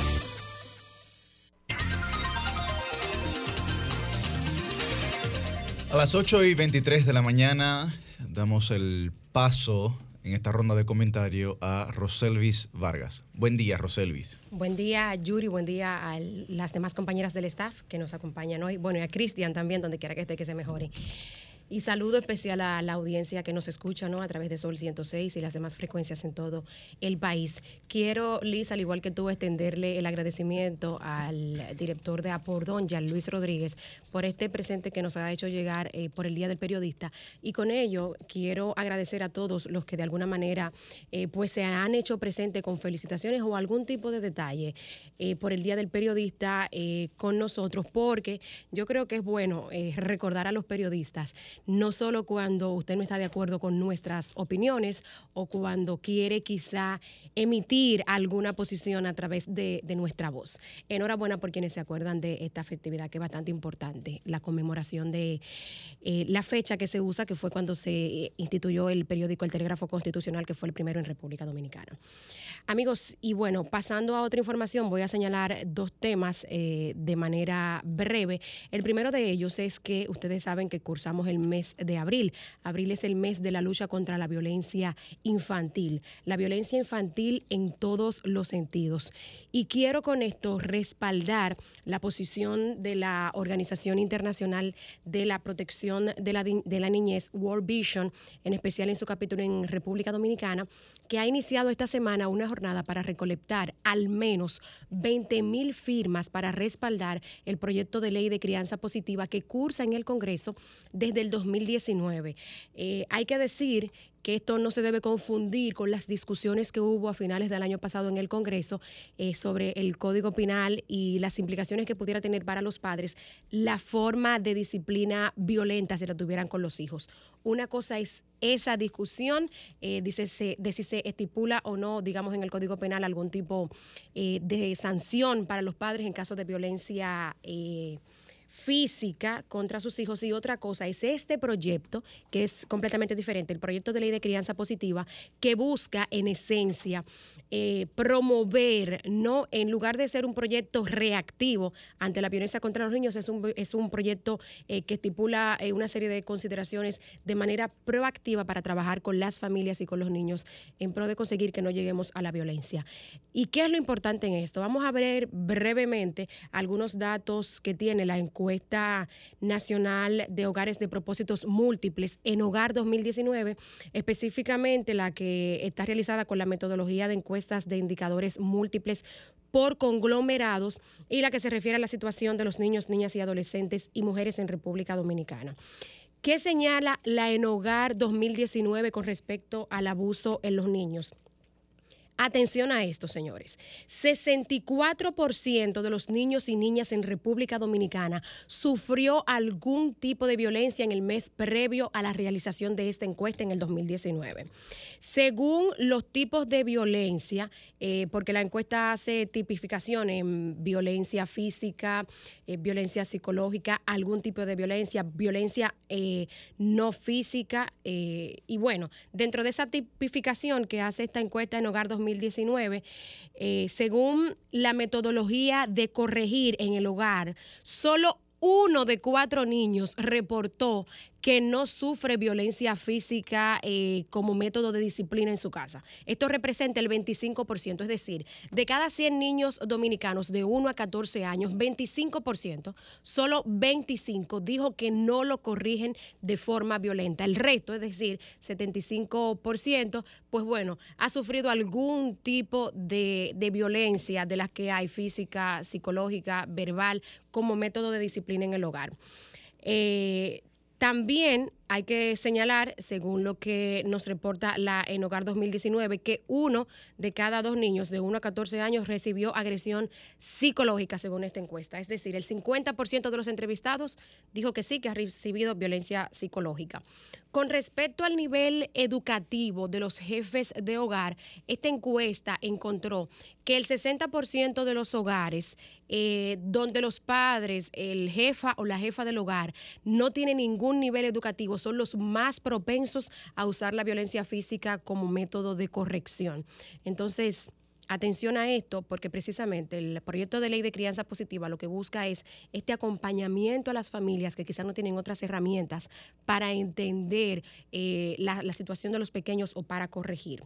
Eh, y bueno, otro de los aspectos importantes de la ENOGAR 2019 es que dentro de los diferentes tipos de disciplinas, eh, el número más alto de los que sufren violencia física son los niños entre 3 y 4 años vayan a ustedes a pensar que quizá uno hubiese pensado, qué sé yo, en niños mayores a 7 años que están en una edad un poquito más agresiva o hasta los de 12 años, pero que sean precisamente entre 3 y 4 años, que prácticamente se puede considerar la primera infancia, los que más violencia física reciben, esto deja mucho que desear. Enhorabuena por este proyecto de crianza positiva de eh, World Vision y vamos a darle el respaldo en el Congreso. Me queda todavía un minutito, producción, para eh, señalar un, último aspecto. Miren, eh, mi compañera regidora Liz Mieses hablaba del proyecto de la París y entornos que ayer inició eh, la construcción de la segunda y tercera fase.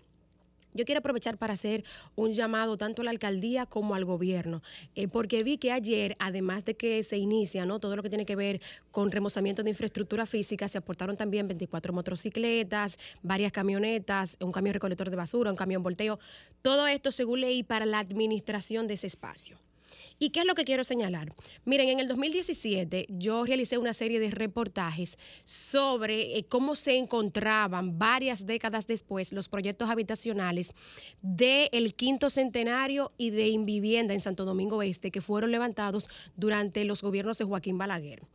¿Por qué señalo esto? Guardando las distancias. Uno se va a esos proyectos habitacionales del quinto centenario, que son edificios de cuatro pisos, eh, me parece, si mal no recuerdo, y es un grupo de gente que pasó de vivir en cierta forma, de manera arrabalizada, de forma horizontal en casas, a vivir en condominios de varios pisos. La vida en condominios tiene unas reglas, eh, eh, tiene una cultura que hay que enseñarle a la gente, sobre todo cuando usted pasa quizá de vivir con ciertos niveles de pobreza, pues a vivir en estas condiciones físicas. Usted va hoy a lo que son los apartamentos del quinto centenario y a los de Invivienda. Y de verdad que es deprimente ver las sábanas colgadas enfrente, eh, cómo no pintan, quizás por las posibilidades económicas que tienen y todo el deterioro que muestran esas infraestructuras físicas. Eso tiene mucho que ver, según lo que yo encontré, con el nivel de formación y de seguimiento que se le da a este tipo de gente cuando tú lo llevas de vivir de una forma a otra completamente diferente. Salvando las distancias, el llamado a la alcaldía y al gobierno para que no solo le cambien el entorno a las personas, a los buhoneros y a los comerciantes de la Duarte con París y entornos, sino también que le den una campaña de educación y seguimiento para que esto que hoy estamos viendo muy bonito en la primera fase no se convierta en un arrabal a cuenta de dos décadas.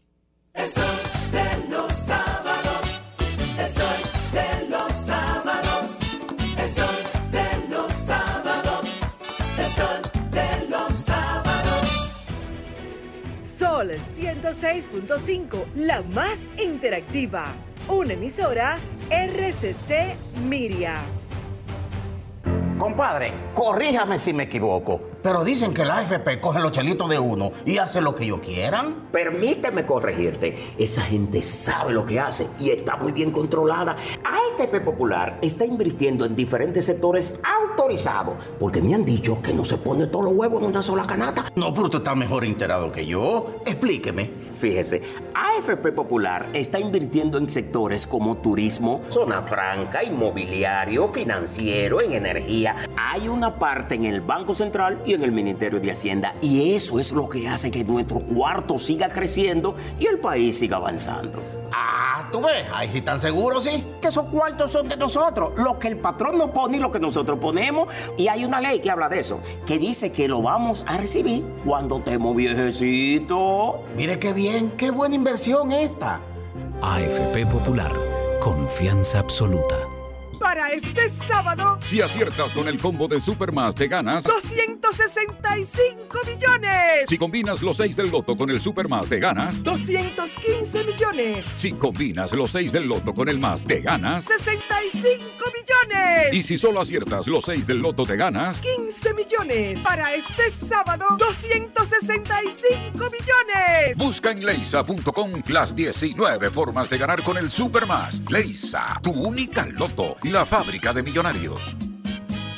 ¿Ya te terminaron de pintar la casa y no tienes efectivo para pagarle al pintor? Con tu efectivo Banreservas es así de simple, solo generando un código. Envía tu efectivo desde tu app Banreservas o desde tu banco sin necesidad de que el pintor tenga una cuenta y puedes retirarlo en cualquier cajero automático Banreservas o subagente cerca sin requerir una tarjeta. Tu efectivo Banreservas, la forma más cómoda de enviar y retirar tu dinero. Banreservas, el banco de todos los dominicanos. Compadre, usted que sabe tanto, corríjame si me equivoco. Eso de los fondos de pensiones, ¿funciona? Pero claro, compadre, eso es para cuando estemos viejitos, tener nuestro chelito para comprar nuestra comidita y nuestra medicina y no se le carga a los muchachos. Pero es verdad. Como dicen lo que saben, no arriesguemos nuestro futuro, hay que ahorrar. Pero venga acá, ¿y si me quedo sin trabajo? Compadre, ese dinero está ahí como el arroz bueno. Crece y crece y crece con los intereses que nos dan. Pero mire, hay que aprender de eso porque yo estaba en Belén con los pastores. Vemos ahorita. AFP Popular, confianza absoluta. ¡A levantarse todo el mundo! Vamos a poner esta tierra a producir. Pero hace mucho que tú no te levantabas tan contento, Polo. ¿Y qué fue? ¡Oh! Es que se siente muy diferente cuando la tierra es de uno. No me digas que por fin le di su título. Ya mandé a el letrero. Bienvenido a la villa de Polo. Usted llegó donde Polo. No y El gobierno dominicano ha entregado en el 2021 un total de 15.298 certificados de títulos de tierra a parceleros, cambiando el futuro de muchas familias que mueven al país desde el campo. Sí, estamos cambiando. Presidencia de la República. Este lunes 11 de abril, Jet Set, el escenario más internacional del Caribe, presenta la voz romántica de la salsa, Gillo Sarante. En el Jet salsa a otro nivel. Con Gillo Sarante. Gillo Sarante. Que no te lo cuenten, ven y vívelo de cerca. Este lunes 11 de abril, en el Trono de los Grandes. Jack Set. Información 809-535-4145. Lunes 25, Toño Rosario. Compadre, usted que sabe tanto, corríjame si me equivoco. Eso de los fondos de pensiones, ¿funciona? Pero claro, compadre, eso es para cuando estemos viejitos, tener nuestro chelito para comprar nuestra comidita y nuestra medicina y no se le carga a los muchachos. Pero es verdad. Como dicen lo que saben, no arriesguemos nuestro futuro, hay que ahorrar. Pero venga acá, ¿y si me quedo sin trabajo? Compadre, ese dinero está ahí como el arroz bueno. Crece y crece y crece con los intereses que nos dan. Pero mire, hay que aprender de eso porque yo estaba en Belén con los pastores. Vemos ahorita. AFP Popular, confianza absoluta. Sol 106.5. El sol de los sábados. El sol de los sábados. El sol de los sábados. El sol de los sábados. Las 8 y 37 de la mañana es el turno de la versátil. Muy buen día. Susi Aquino Gotró y a Evan también, porque ya saludamos a todos. La licenciada, la, la, la, la licenciada denunciando los males. Muchísimas gracias, Yuri. Muchísimas gracias a mis compañeras Roselvis, Liz y Milicen, que también pues eh, engalanan este estudio, no solamente con su belleza, sino también con su talento y con su cerebro. Feliz y agradecida de ocupar El una único hombre que silla. está aquí no es bello. frente- ¿no? Entonces, entre las mujeres. hombre- no, yo no voy a piropear a nadie porque se ofenden y cosas y dicen que Sí. no lo pidieron y no sé Pero ya qué. dijo cerebro. callejero. Miren, agradecer a todas las personas que nos han felicitado por el pasado día 5, Día del Periodista. Muchísimas eh, gracias por tomar en cuenta eh, la labor que hacemos diaria y tesoneramente.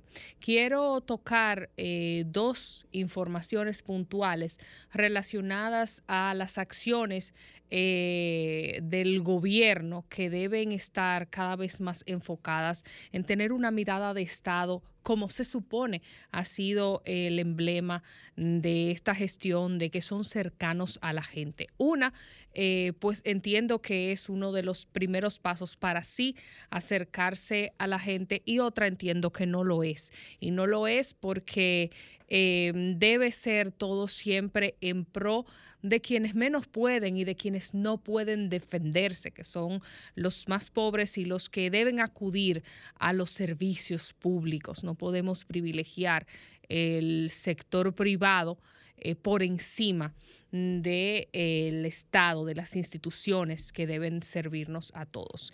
Eh, pero ya, esa, eh, ya eso será en el segundo tema. En el primer tema, eh, pues hemos visto un plan piloto, un proyecto piloto que felicitamos que se haya eh, dado inicio a partir de este jueves por las quejas y las demandas que tenía la población en torno a las funciones y la ejecutoria del Ministerio de Obras Públicas y Comunicaciones, de que habían señalado que habían obras que faltaban, que había asistencia que necesitaban y que no estaba llegando a las comunidades. Pues entonces han lanzado un proyecto llamado Obras Públicas en mi barrio, que pues inició en el municipio de Guerra, pero no de manera sola. Y eso es bueno, es bueno que se haga de manera conjunta con otras instituciones.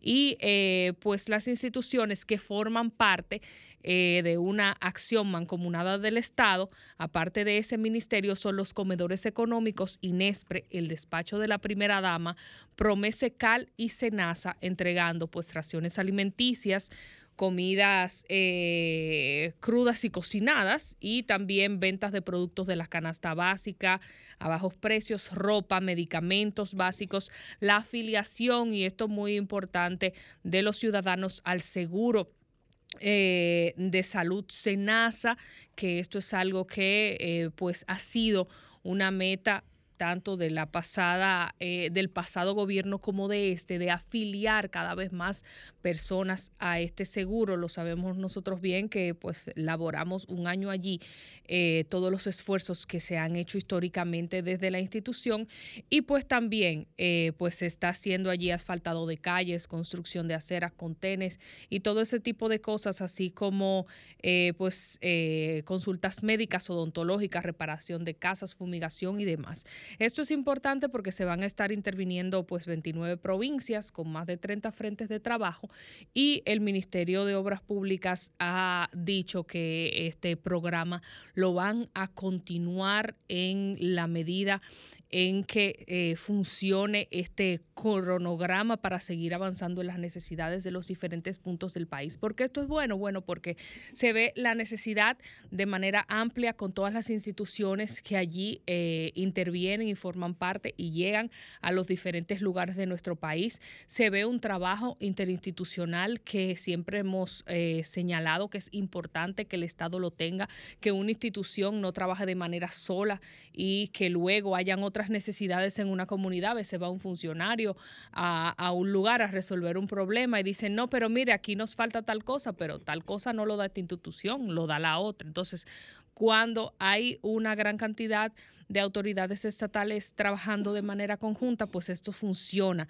de una mejor manera, se concentran los esfuerzos gracias al levantamiento que permite convocar a cada una de estas autoridades para poder accionar. Entonces, pues felicitamos y saludamos que esta iniciativa se esté realizando y vaya a continuar. La iniciativa que no saludamos y no felicitamos y que entendemos tiene una visión errónea de lo que debe ser una política de Estado de este gobierno es la que eh, dispone como así señaló el presidente Abinader, dos mil millones de pesos para financiar la construcción de centros de salud a través del Banco de Desarrollo y Exportaciones, el Bandex, en calidad de préstamo a estas eh, entidades privadas. Esto para supuestamente eh, desarrollar el sector, modernizar, realizar construcciones, ex- expansiones y equipamientos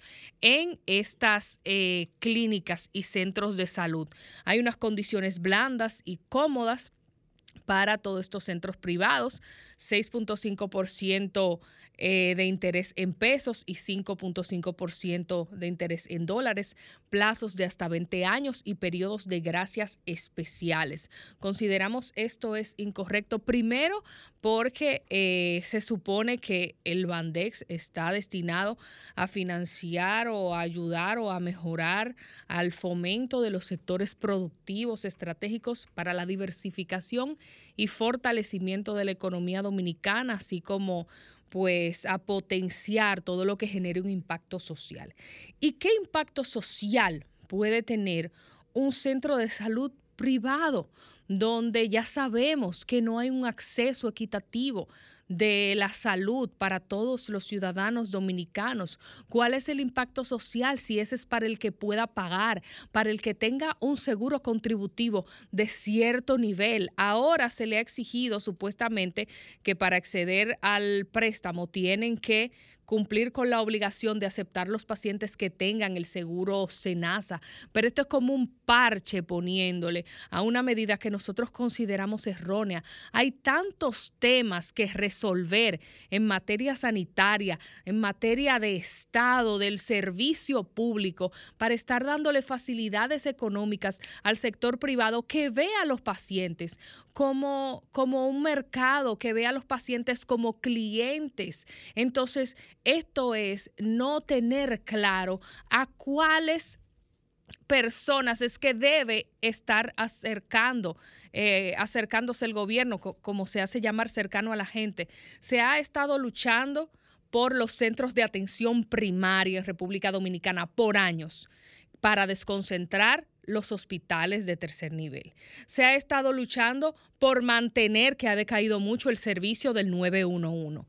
Las infraestructuras de los hospitales todavía no son suficientes, tampoco su equipamiento, tampoco el nombramiento de recursos humanos. Aquí en los eh, centros del interior a veces no hay especialistas para que puedan estar dando asistencia a las personas. Algo tan sencillo que también es sector salud, aunque no es hospitales públicos, como que en, en centros eh, en oficinas del Seguro del Estado del SENASA. Recuerdo yo antes de irme de ahí que se estaba luchando por comprar locales porque habían centros de SENASA que estaban en locales alquilados.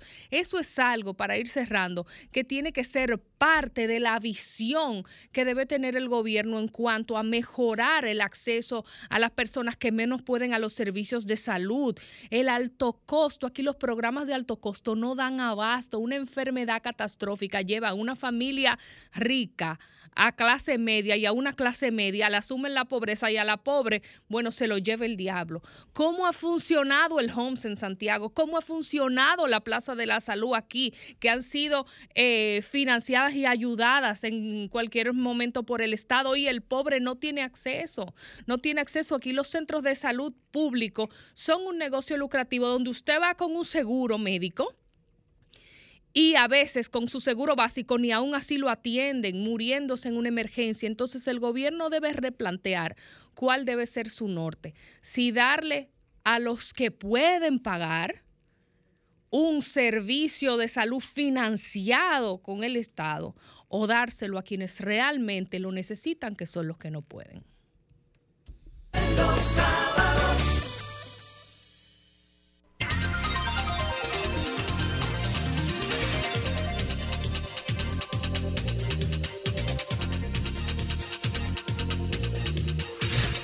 las 8 y 47 de la mañana continuamos con esta ronda de comentarios y es el turno de la embajadora del pueblo. Muy buen día, Milicen Uribe.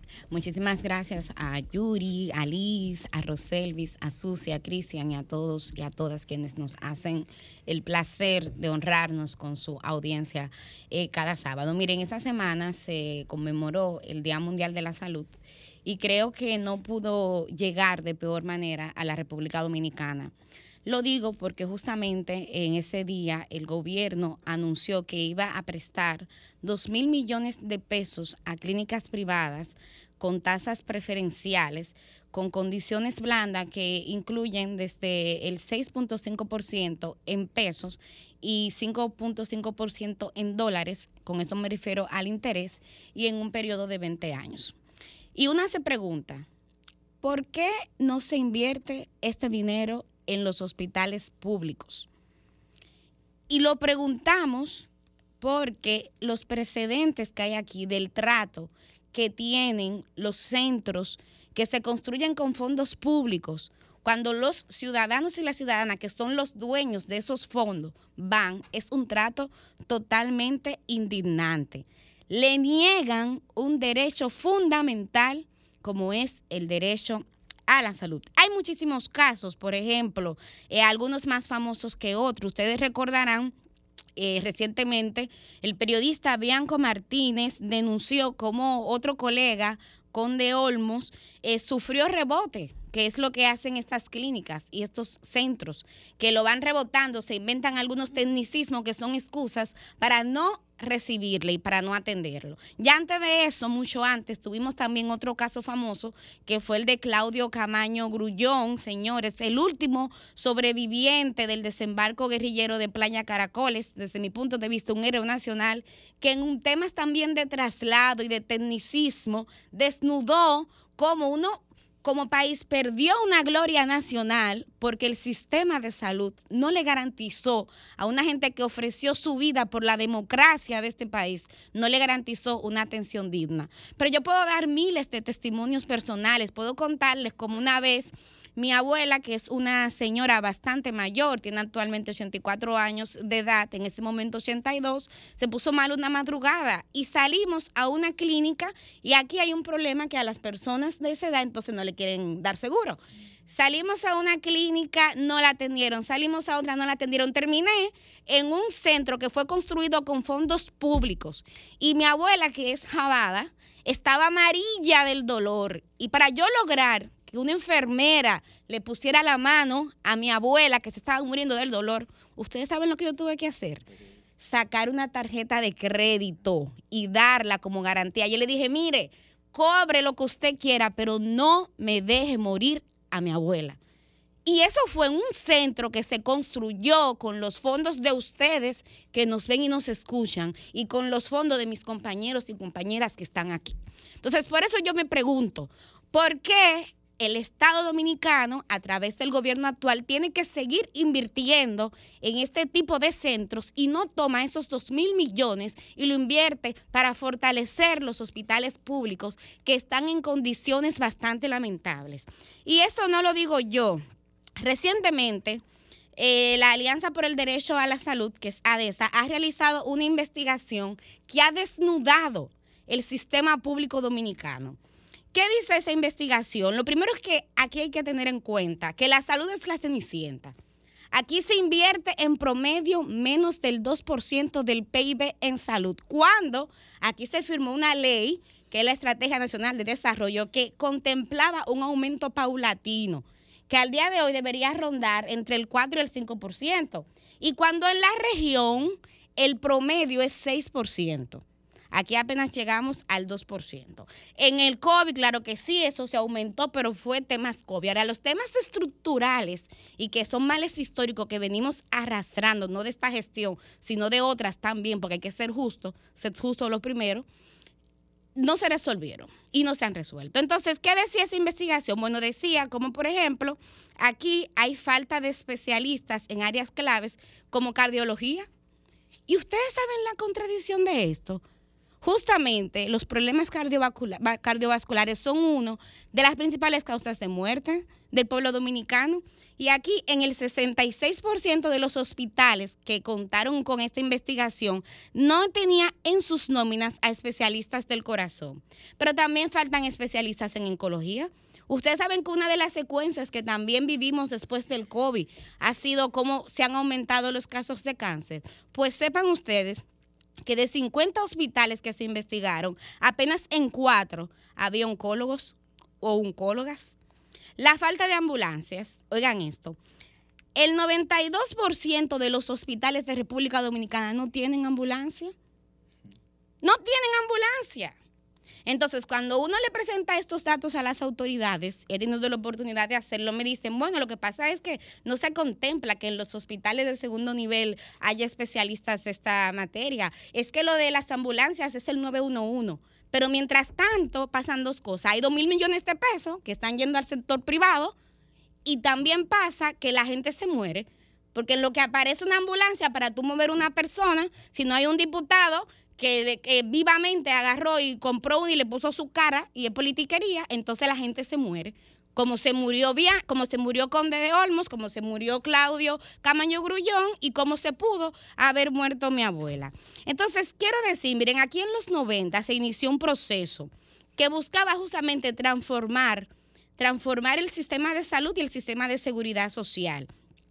Cuando uno pasa balance 21 años después, aquí lo que estamos viendo es que este proceso lamentablemente no cumplió con las bondades que prometió. Porque hoy día, en este país, la salud, señores, es un negocio, cuando debería ser un derecho. Y si aquí usted no tiene para pagarse y ya un plan básico, lo decía Susi, o sea, un, un seguro básico aquí en este país es igual a nada, usted puede perder la vida. Entonces, yo pienso que hay que volver, porque en este momento se están discutiendo, tanto en el CES como en el Congreso, hay unas mesas que están discutiendo los temas de, de salud y de seguridad social. Pero aquí hay un precedente que a mí me preocupa, yo no sé qué opinará Yuri, que parece que se va haciendo costumbre de usted llamar a los sectores a conversar en un escenario y usted, gobierno por fuera, tomar decisiones sin que haya consenso en esos escenarios, porque eso fue lo que pasó en salud. Hay una mesa en la que están participando todos los sectores y es de las mesas que ha sido más activa y no ha dejado de sesionar. Sin embargo, mientras se está discutiendo ahí, el presidente decidió, hagamos dos mil millones para el sector privado. en esa ley, Millicent, sino en la mayoría de las leyes eh, que la han colocado, digamos, sin el consenso eh, que se debe generar, eh, generar en el Consejo Económico y Social. Entonces ponen a la gente de relajo. Por eso la oposición y muchos sectores sociales simplemente han decidido entender como no importante estas iniciativas. Entonces ponen a la gente de relajo. Entonces luego no quieren que uno hable que es un gobierno de popi, que es un gobierno de empresarios, que es un gobierno de, de falta de consenso, pero creo que hay que tener coherencia en las políticas públicas. Y yo quiero cerrar este comentario recordando algo. Primer nivel de atención. Atención primaria, porque en esas reformas que se hicieron a partir de los 90, eso era lo que se establecía, que, se- que esa era la meta. Las UNAPs. Las UNAD, nosotros deberíamos de tener actualmente más de 7 mil UNAD. ¿Y ustedes saben cuántas hay en el país? Hay menos de 2 mil y operan con deficiencia. Y yo no sé, Yuri, si la gente que nos está viendo y nos está escuchando sabe lo que son las UNAD. Pero las UNAD son las unidades de atención, atención primaria, que son las que operan en las comunidades, en el territorio, y que son las que permiten que a la gente en la comunidad se le dé el servicio sin tener que salir corriendo para un hospital lejano. Y las UNAD son las que te pueden impactar en cambiar la mortalidad materna. Te puede impactar en prevenir el embarazo adolescente. En la mortalidad neonatal, aquí al año mueren casi 3 mil niños y niñas antes de los 28 días de nacido.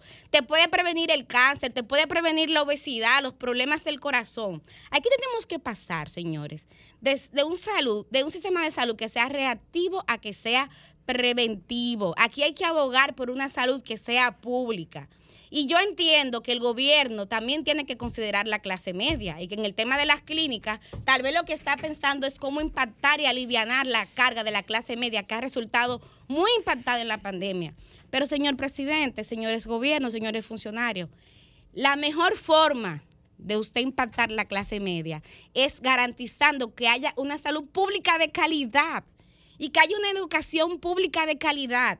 De modo que, y estoy terminando Jennifer, de modo que ir a una clínica o pagar un costoso colegio privado sea una elección y no una obligación. Entonces, yo cierro este comentario, Humberto, haciéndole un llamado a la ciudadanía, a la gente. Porque miren, cómo va esto, como pinta esto, cómo va la cosa, aquí la gente va a tener que salir a las calles a protestar y a exigir, así como lo hicimos con educación, incorporando las experiencias y los aprendizajes, ¿verdad?, que ya hemos visto, para exigir que el derecho fundamental a la salud se cumpla. Que la salud sea un derecho y no un negocio o una mercancía. Cambio y fuera, Humberto.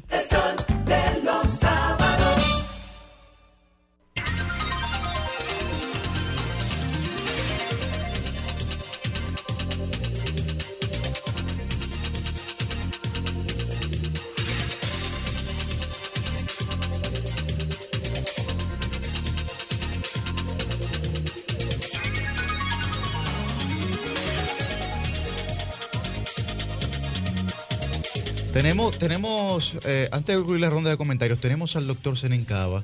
Eh, aquí está el doctor al aire, precisamente para conversar con nosotros brevemente sobre este eh, tema de los 2 mil millones de pesos asignados a la clínica privada. Muy buen día, doctor.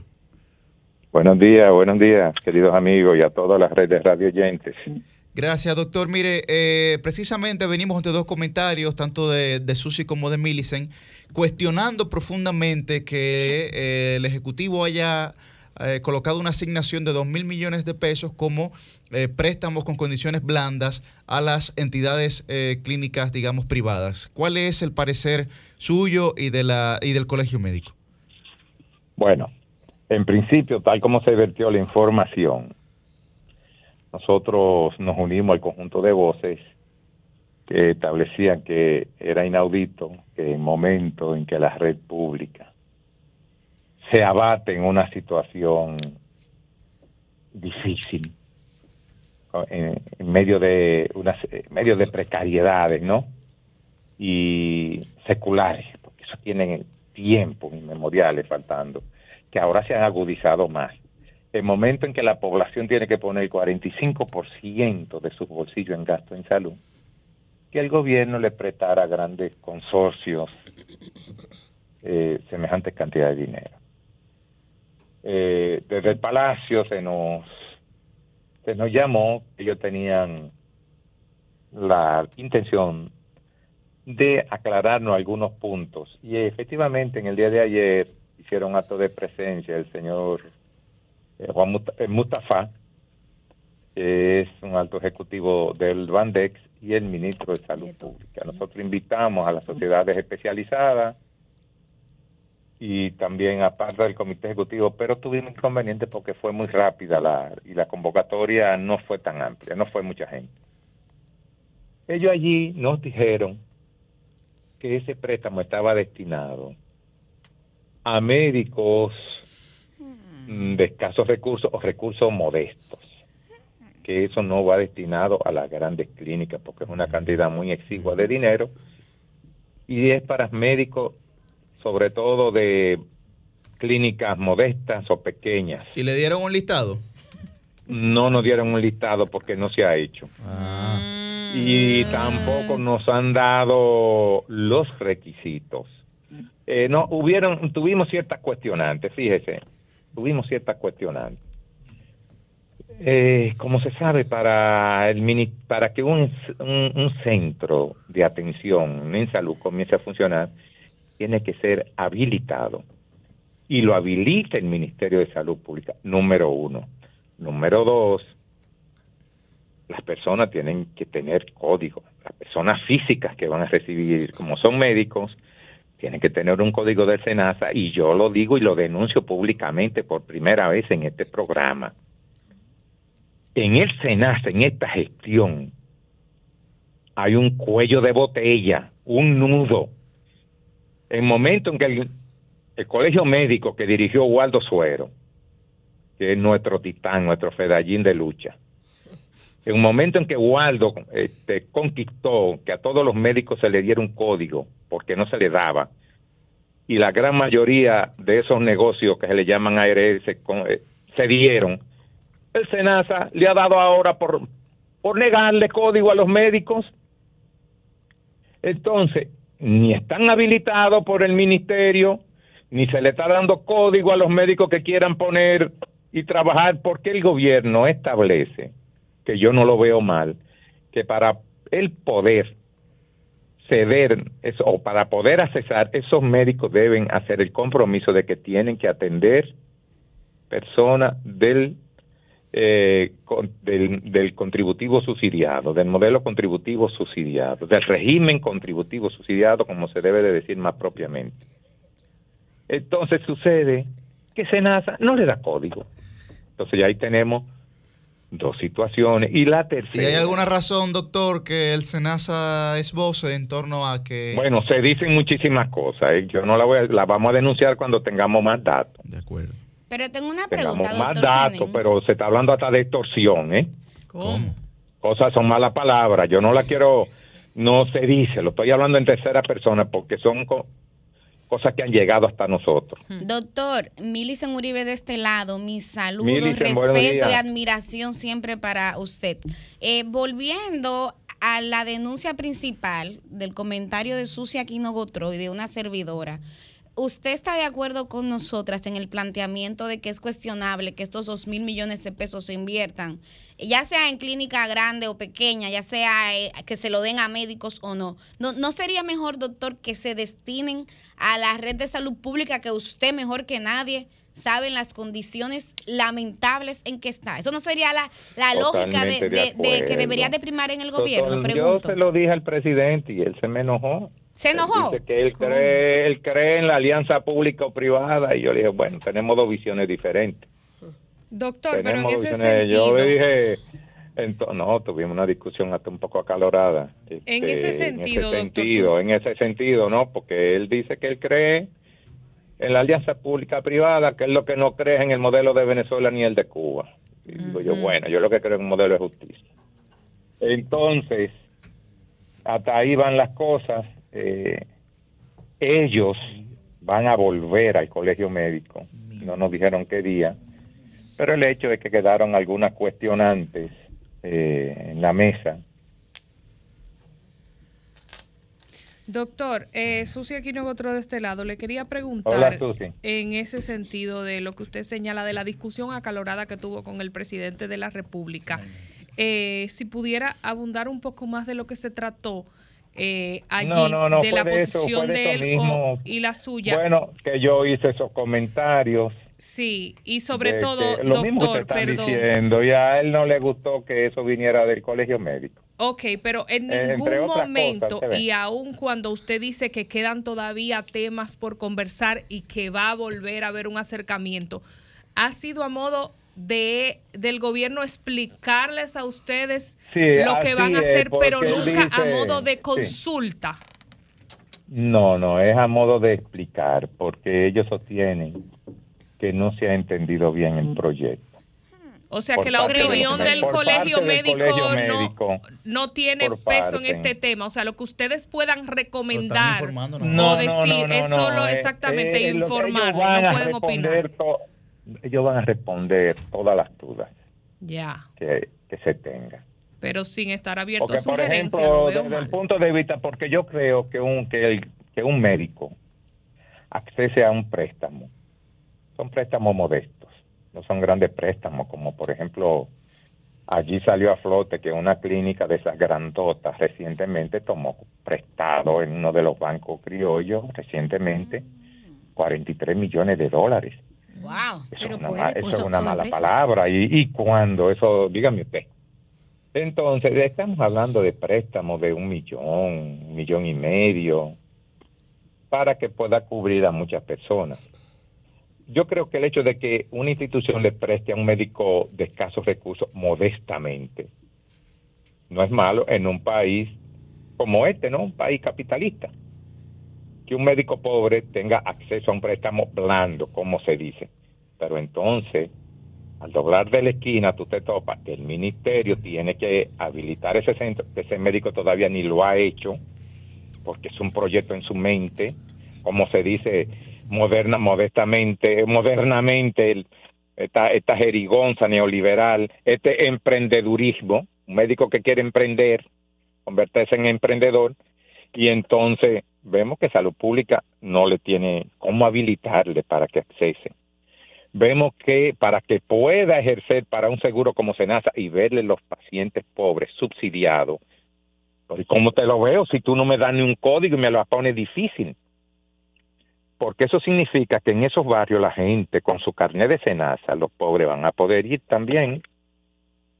Y ese médico va a tener un verifón donde va a meter esa tarjeta de ese paciente pobre que no, que no es del contributivo, sino que es del subsidiado y va a tener que verlo. Hasta ahí las cosas no van mal. El problema es que hay dos cuellos de botella y lo otro es cómo esa persona física que va a pagar, qué tiempo se le va a dar, cuáles requisitos, cuál es el nivel de solvencia que le van a exigir. El colegio médico no se va a comprometer y se lo dijimos, nosotros no seremos ganantes de eso, pero nosotros no, esto es una institución sin fines de lucro, sin fines de lucro y bastante lío que nos, nos han metido en el pasado en ese, en ese, en esa situación. Entonces nosotros no vamos a, a ser garantes de nadie. El que quiera cesar ese préstamo que accese y asuma su consecuencia como persona física. Entonces, hay muchas cosas que todavía lucen no claras ¿ve? y, le- y que no fue suficiente el tiempo. Entonces, lo invitamos a que nos acompañen a ellos pronto. No sé en cuántas semanas nos volveremos a reunir.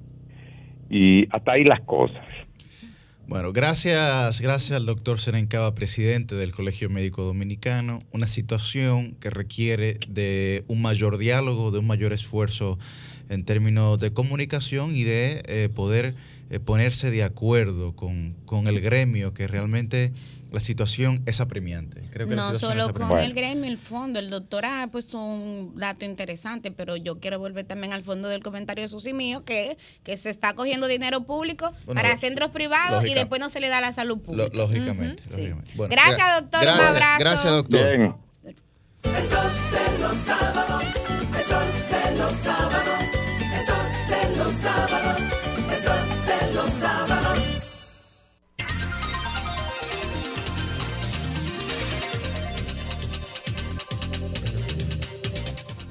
Bueno, y retornando ¿no? a nuestro bloque de comentarios y para cerrar, y cerrar de la mejor manera, ha llegado el turno de nuestro coordinador, Yuri Enrique. Ay, ay, ay, cuántas cosas. Activo, activo el sábado, Sí, compañero. no, no, Bueno, muchísimas gracias a toda la gente que nos sintoniza y nos escucha. Este, el Dream Team de la radio, El Sol de los sábados. Miren, yo quiero tratar un tema hoy que regularmente no se trata en política, pero yo creo que es de vital importancia. Y es que hay muchas emociones en la sociedad dominicana sin gestionar en términos políticos. Cuando usted va a la política y usted ve los movimientos sociales, por ejemplo, los movimientos sociales son movimientos emocionales. Porque son movimientos sobre todo liderados por un sentimiento inicial que es en algunos casos la indignación, sobre todo. Trataremos de recordar el movimiento de los indignados precisamente en España que llevaron al presidente, al expresidente Zapatero a adelantar las elecciones hacia el, mes de noviembre del año 2011. Precisamente el nombre que tenían era el nombre, eh, digamos, o el concepto de un sentimiento. De ahí nace, de ahí nace lo que hoy nosotros conocemos como Podemos. Pero ¿por qué yo hablo de estas emociones políticas sin gestionar? Porque eh, actualmente nosotros estamos viviendo una crisis tanto eh, que estamos saliendo de una crisis de salud y adentrándonos en una profunda crisis económica agravada por una situación exógena, digamos, que es eh, la invasión rusa a Ucrania. Ahora bien, el principal desafío del liderazgo, ya lo decía también el expresidente Felipe González de España, el principal desafío del liderazgo es no transmitir las dudas que se generan en el proceso de toma de decisiones hacia la ciudadanía, porque eso genera una serie de incertidumbres, de desasosiego, que posteriormente pueden iniciar movilizaciones en torno a emociones y no a razones. Bien, entonces la construcción del nosotros, digamos, de ese plural inclusivo, es clave para un proyecto político democrático. Y esto también lo hablo de cara al 2024. Es decir, pasar de la circunstancia personal a un horizonte colectivo. ¿Cómo se construye todo esto? Bueno, pasar de los problemas individuales a las soluciones colectivas. ¿no? Entonces, el discurso emocional puede permitir, puede permitir nuevas alianzas en lo público. Y yo creo que aquí se está descuidando bastante el discurso emocional hacia la población. ¿Cómo se trata eso? Y sobre todo, ¿cómo se capitalizan las expectativas no cumplidas que tiene la gente?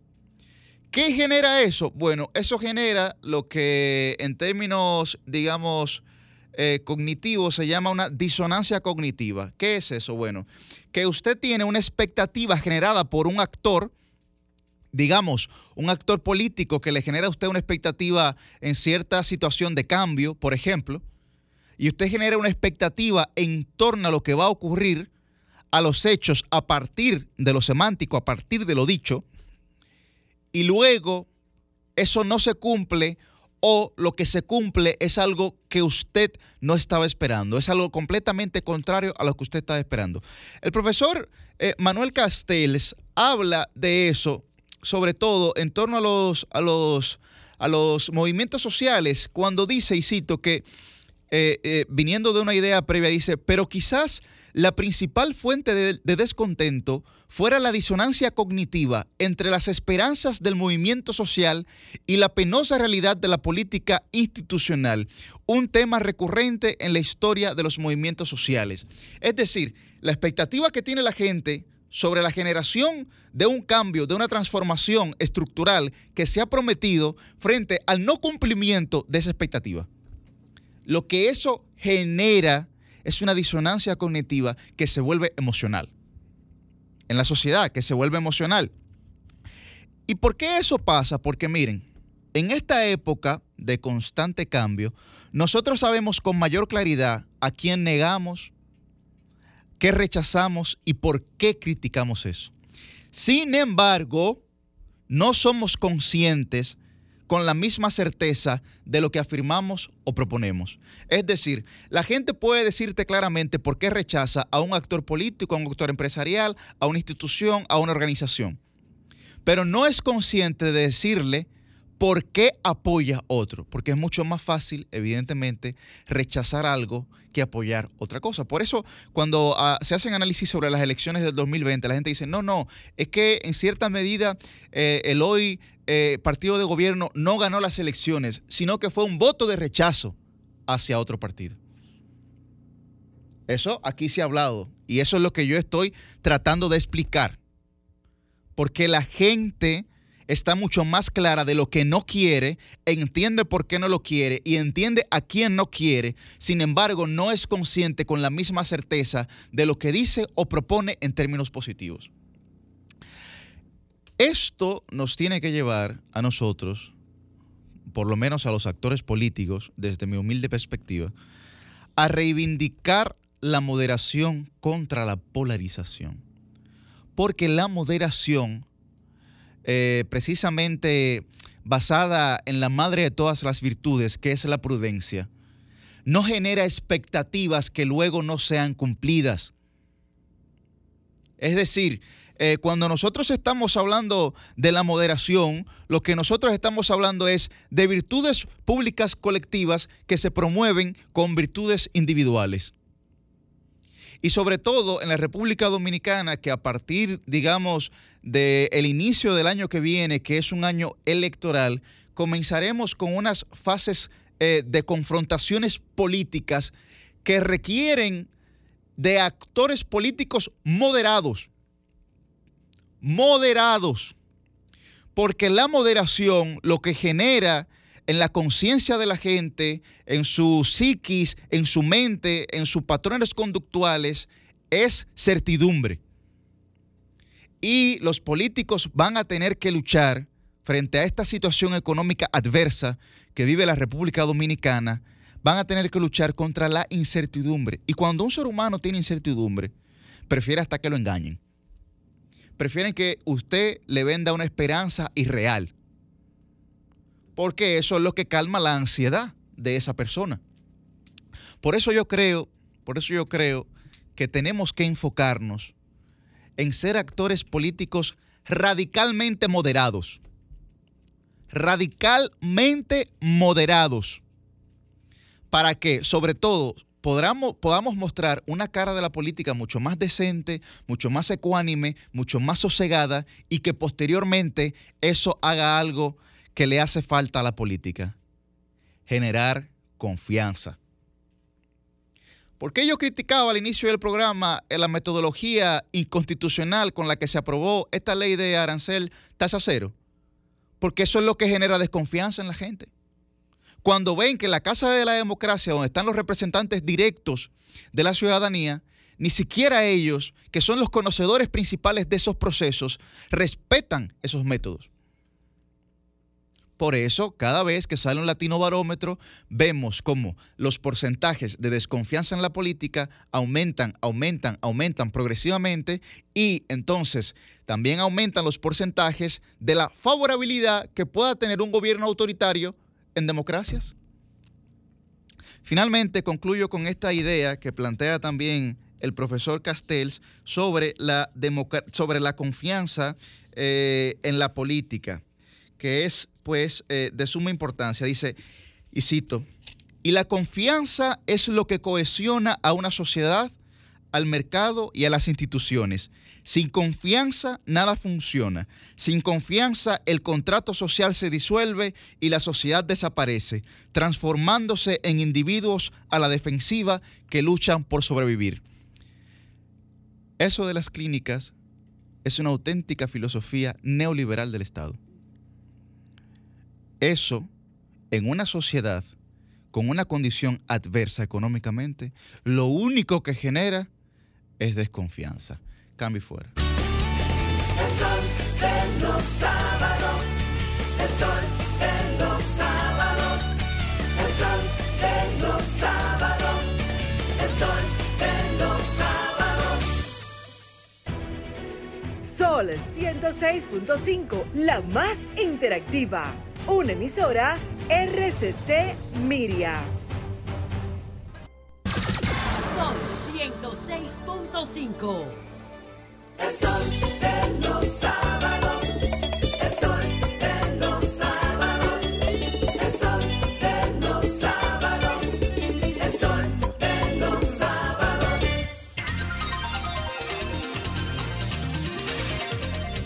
Bueno, a las 9 y 25 de la mañana tenemos nuestra entrevista central del día de hoy.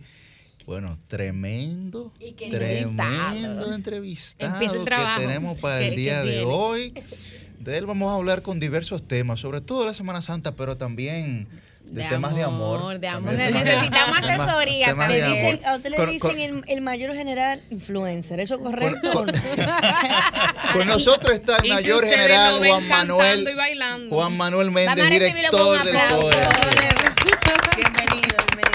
Buenos días, muchas gracias, muchas gracias. Y gracias por la introducción. lo, lo admirable es, Yuri, cómo uno le mantiene todo el respeto ¿no? a, la, a la figura del, del general. Políticos deberían aprender del general, ¿verdad? Hay muchos que políticos. usualmente la gente no, no muestra sus facetas de, de humano y, y wow, como a pesar de eso uno le mantiene todo el respeto. Mm. No, y, y agregar ahí, para mí lo más importante, el tema del servicio. Totalmente. Y yo lo comentaba el otro día con un colega, un veterano, y coincidí en, en esa admiración hacia usted porque es una persona de servicio, un funcionario público. Un servidor, de- exacto, un verdadero servidor, servidor. público. Y eso hay que reconocerse. Gen- General, para hacerle una preguntita tal vez un poco eh, con lo que dice Millicent. La gente se pregunta, oye, pero en general todos los feriados, eh, digamos, todos los días que se supone que la sociedad en general lo tiene libre, usted lo tiene cogido, pero también tiene cogido los otros que no son Los- los libres. tradicionales. ¿Cómo su familia a través del tiempo o cómo usted ha manejado eso con su familia? ¿Cómo usted lo ha hecho en, su, en temas ¿Cómo personales? se divide? Sí. Bueno, eh, Si se divide, ¿eh? es, es- es difícil, ¿verdad? Para, para la familia y para mí también, porque, eh, como lo acaba de señalar, eh, los días eh, en que la población debe disfrutar, de- debe disfrutar eh, nosotros tenemos que trabajar. Pero no solamente soy yo, es un equipo de hombres y mujeres que se ha dedicado a este tema durante muchos años y que lo vemos como un sacerdocio, un tema de, de uno servir y, a- y es bastante apasionante. La familia a veces no lo entiende, todavía no se acostumbra, pero es nuestra realidad y la asumimos con mucho, con mucho cariño, con mucho amor.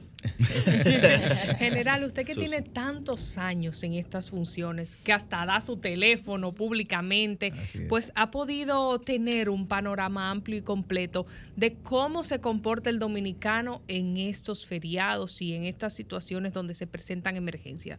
¿Hemos evolucionado o hemos involucionado en ese sentido? O sea, ¿cómo ha cambiado o no? ¿Cuáles son los mayores peligros en esta etapa del año?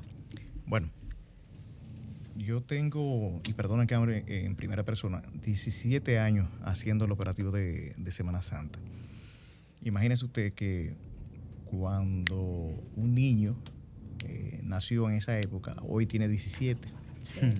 Entonces, eh, los jóvenes eh, son muy llamados al tema de- del gozo desenfrenado, de la velocidad, El gozo. del muy, muy uso. bueno ese término. Sí. El gozo desenfrenado. Así es. Yuri, asuma. Lo voy, a, lo voy a anotar para gozo- una obra de Lo que teatro. pasa es que ese gozo desenfrenado, eh, digamos, ya deja de cohibir, ¿verdad? Así A es, esos jóvenes. Así es. Y eh, estamos en otros tiempos.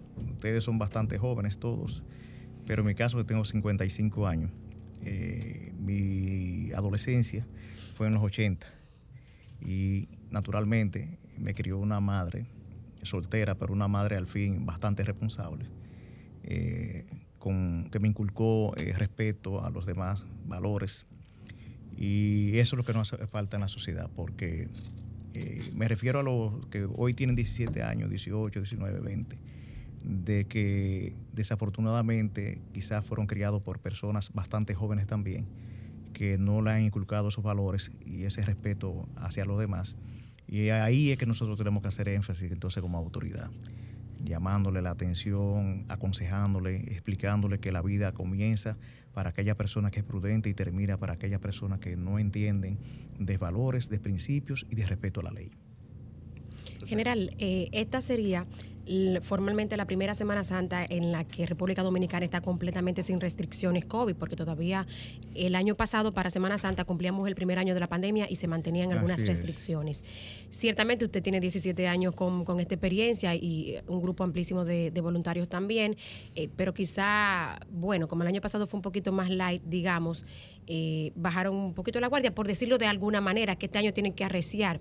¿Qué, qué esperan? No quizá ante este aluvión que puede haber de gente que ya va a estar completamente en la calle sin restricciones en comparación con el año pasado. Bueno, parte de nuestro trabajo es sensibilizar.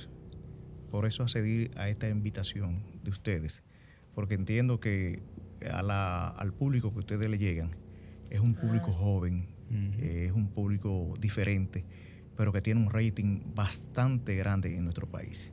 Entonces aprovecho esta plataforma para hacer ese llamado a la juventud, a aquellas personas que se van a desplazar por las principales vías del país, diciéndole que deben ser mesurados eh, el uso del cinturón de seguridad, el uso del casco protector a la persona que conduce la motocicleta como el que la acompaña, eh, evitar los excesos en los balnearios, en las playas. Eh, nosotros atendemos en principio cuatro variables fundamentales es la prevención de accidentes, intoxicación por alcohol, alimento y la asfixia por inmersión. Entonces necesitamos que ustedes, como verdaderos influencers, porque en el caso mío no lo soy, pues a esa, a esa masa de, de jóvenes que ustedes le, le pueden llegar, pues le hagan ese llamado y, y lo sensibilicen en el sentido de que debemos ser prudentes. Debemos ser prudentes y entendemos que para esta Semana Santa la movilidad va a ser mucho mayor que en otras anteriores, porque por lo que, lo que usted acaba de esbozar, si tenemos dos años con restricciones, eh, las personas se van a sentir que están liberadas. 20 y 21. Sí, claro. Entonces, como se, como se sienten liberadas, van a, van a, a fluir hacia el interior del país muchas personas y desde el interior también hacia la capital. Entonces, es un gran reto que tiene la DGC, Intran y la Comipol, que son los que tienen que ver con esa parte de la movilidad, igual que el Ministerio de Obras Públicas, para que señalicemos, eh, demos a conocer los puntos críticos donde más accidentes se registraron en las, en las temporadas anteriores para fortalecerlo. Eh, sí. eh, Méndez, Méndez. Méndez, sí. Así me pidió que le llamen, porque yo decía, pero que ya usted irá al retirado, entonces uno le dice general como quiera, pero bueno. Eh, quisiera que entráramos en materia, eh, Méndez, y que nos cuente un poco del operativo que tienen para este año, que ya sabemos eh, se llama Conciencia por la Vida, eh, con cuántos voluntarios y voluntarias van a contar, en qué provincias eh, van a estar presentes que como siempre oriente con los números que debemos tener a mano en ese kit de primeros auxilios. Bueno, en, en el brochure que le acabo de pasar a todos ustedes está contenido las informaciones que van a permitir salvar vidas, incluyendo los números de teléfono, que es el 809-472-0909, que es el del Centro de Operaciones, el aterico 462 de la OPTI, el 911 y también el de asistencia vial que está en la parte delantera acá de- del brochure, que es importante que la población lo tenga porque es una es una gran ayuda para todas las personas que se desplazan en las principales vías del país contar con la asistencia del Ministerio de Obras Públicas y la Comipol. Al igual que por último también, si así lo entiende la población que lo necesita, en caso de que no, no reciba la asistencia ah, en los números que le acaban de señalar, 809-773-4447 es mi celular Vaya. para cualquier inquietud. Además, a quienes nos siguen también por Telefuturo, Canal 23, ahí están viendo en pantalla el brochure al que hace referencia eh, Méndez y que tiene pues todos estos datos. ¿Cuándo arrancan con, con el primer boletín general? A propósito de, lo de, de la pregunta de Millicent y de, de todo el operativo. para Sí, el boletín 00 es el jueves 14 a las 11 de la mañana, que es cuando inicia el, el operativo eh, con un lanzamiento que vamos a hacer desde las Américas con todas las instituciones. Desde el, ah, después que usted cruza el peaje de las Américas, ahí a la derecha está un puesto de la Cruz Roja. Desde ahí entonces se va a hacer el lanzamiento del, del operativo el jueves a las 11 de la mañana. El operativo inicia a las 2 de la tarde del mismo, del mismo jueves y concluye el domingo a las 6, domingo de resurrección. Méndez, eh, Liz placer tenerlo aquí en cabina. Muchas gracias. Con el tema de los balnearios, sabemos que en Semana Santa regularmente hay ríos y balnearios que clausuran. Hasta el momento, ¿cuánto tienen contemplado eh, que van a clausurar? ¿Cuáles de los más visitados estarán abiertos? Y, y en ese detalle. Mire, es una, una pregunta, eh, Liz, muy interesante y muy oportuna, porque eh, en principio hay unos 235 que la defensa civil ha clausurado, pero las proyecciones que tenemos por parte de, de la ONAB y las herramientas globales nos indican que a partir del martes santo eh, se van a incrementar las precipitaciones. Ok. ¿Y por qué Sí, e- digo eso que- estaba viendo ahora Sí, mismo. ¿por qué digo que es importante la pregunta que usted hace? Porque en la medida de que eh, ese, ese sistema frontal que se avecina eh, avance en nuestra área de influencia o de pronóstico, en esa misma medida entonces las autoridades que tienen que ver con el tema de las clausuras eh, tendrán que entonces tomar medidas en ese aspecto porque eh, para nadie es un secreto entonces que los balnearios que dependen de los ríos pues habría que suspender eh, de ocurrir esto. Entonces hay que estar pendiente con un programa como esto para que la población se entere de qué, va, qué medidas van a tomar las autoridades en ese sentido. Me preocupa el tema de los menores de edad y que siempre para esta fecha hay muchas intoxicaciones por ingesta de bebidas alcohólicas que de hace unos años para acá también se suma el tema del alcohol adulterado, tanto en menores como en adultos. Eh, ¿Cuáles son las expectativas y las medidas con respecto a este tema, así como las acciones interinstitucionales que tienen para esa prevención? También muy buena pregunta porque el tema del alcohol adulterado ya no lo entra- entraría dentro de la parte de los intoxicados. El que toma un, un alcohol adulterado Ah. es un suicidio. Eh, sí, porque no, no, es- no está no- la composición química que tiene ese alcohol no es la Ah. misma que tiene el normal. Otra decir, cosa es la ingesta eh, excesiva, ¿no? Que produce la intoxicación. Ya esto es un suicidio porque tú estás tomando una sustancia para, para envenenarse. Aunque no sea consciente, se considera Eh, suicidio. Bueno, pero el problema de eso es que si usted lo compra de una barrica eh, hecho en una casa, se supone que es, es un adulterado. tanque en el patio. Entonces, ah, exacto. Entonces, eh, ahí O a veces por el precio uno sabe de que hmm, entonces ahí es, algo que huele tiene mal. que, ahí es que tiene que la población entender que en caso de que vaya a tomar bebidas alcohólicas, que nosotros no las, no las recomendamos, pero que, que lo haga con prudencia y que lo compren en establecimientos que, de- que sean de libre comercio y que pagan sus impuestos. Eh, en general, eh, tengo una pregunta metodológica, porque no- nada más no es a usted que le corresponde trabajar en esos feriados, a los periodistas y a las periodistas también. A recalcar que RCC Media va a tener eh, la plataforma, digamos, abierta durante la Semana cobertura Santa. especial y todo eso. Eh, una pregunta metodológica, porque a veces nos da miedo saber si hay subregistro cuando vemos las cifras que se presentan en los boletines, porque ustedes delimitan, entonces dicen, bueno, dentro del operativo hubo tanta cantidad de fallecidos. Entonces uno se pregunta, ay, ¿qué pasa con los que no eh, forman parte de ese operativo, pero que también perdieron la vida? Entonces, ¿hay un subregistro ahí o cómo se pudiera explicar esta delimitación que ustedes como autoridades hacen? Claro, déjeme eh, contestarle la pregunta. El periodo operacional que actúa el Centro de Operación de Emergencia es desde jueves 14 a las 2 de la tarde hasta el domingo a las 6 de la tarde. Eh, lo que ocurrió dentro de ese dispositivo o periodo operacional se comunica a la población señalándole eh, lo ocurrido dentro del operativo. Si ocurrió, por ejemplo, martes o lunes santo, no entra dentro del operativo porque no está dentro del periodo operacional que anuncia el Centro de Operación de Emergencia que estará laborando. Entonces, por eso es que se habla dentro y fuera del operativo. También otra situación que ocurre, eh, nosotros eh, ponemos un dispositivo en las principales vías del país. Si ocurrió, por ejemplo, en Maizal, en Villa Altagracia, Ujú.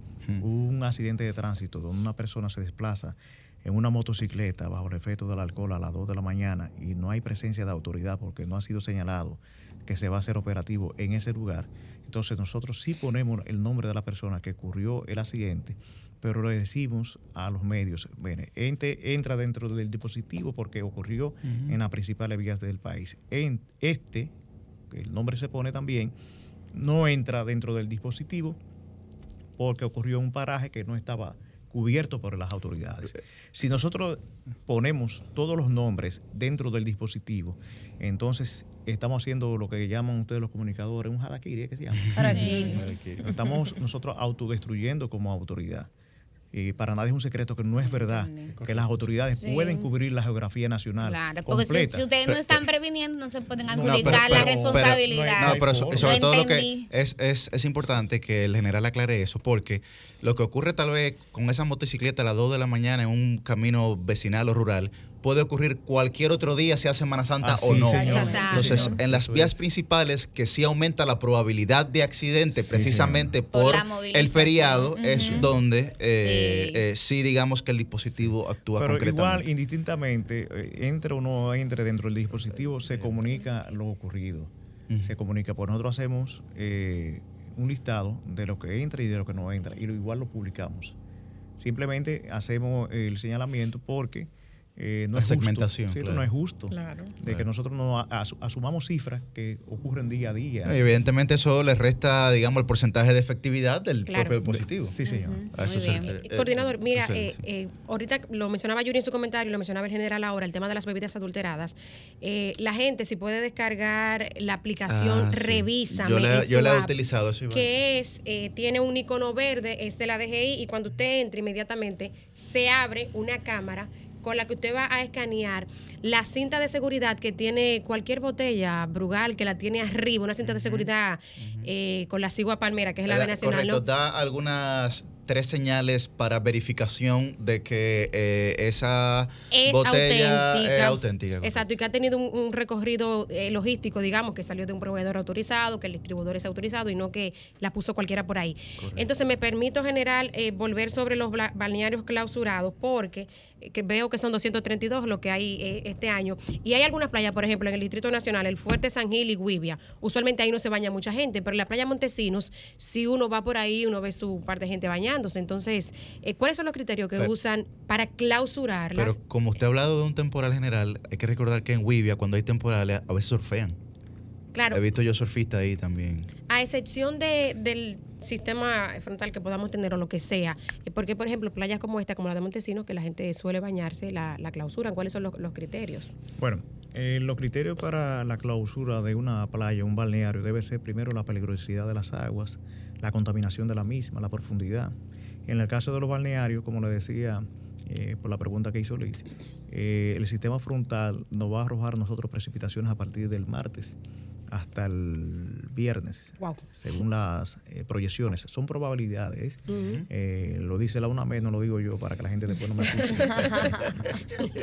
en ese aspecto, entonces, lo que sí debemos estar pendientes y tomar las decisiones oportunas para evitar tragedias. Y con relación a Guivia y a Montesino, esa parte, eh, por lo regular, eso todo el año está clausurado porque Pero son aguas que están contaminadas. Entonces, ahí eh, ya las, las autoridades tomarán su, su, su decisión. Y con respecto a la aplicación que usted señalaba, Sí. Eh, es bueno que a- aclarar que esa aplicación se la, pa- se, la, se, la, se la pasó el señor acá a usted, porque por lo regular las mujeres no, no, no revisan ese tipo de No, yo conversé esta semana No, no diga eso, general. esta semana. Esto es un tema general Señores, aquí, miren, es un tema. Yo, yo voy a hacer una confesión. Yo tengo un hermano, Kelvis, que él trabajó muchos años como chofer en No, una no diga el compañía. nombre, no diga el Mira, que viajaba al país entero y traía a casa de la zona fronteriza Clerem.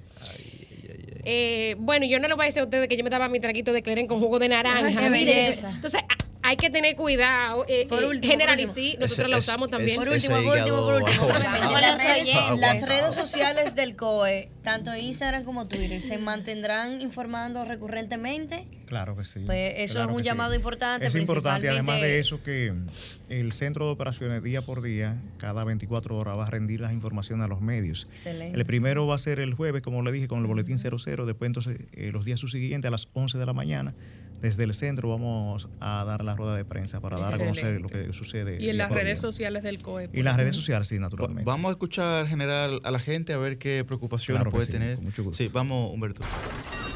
Comunícate 809-540-1065.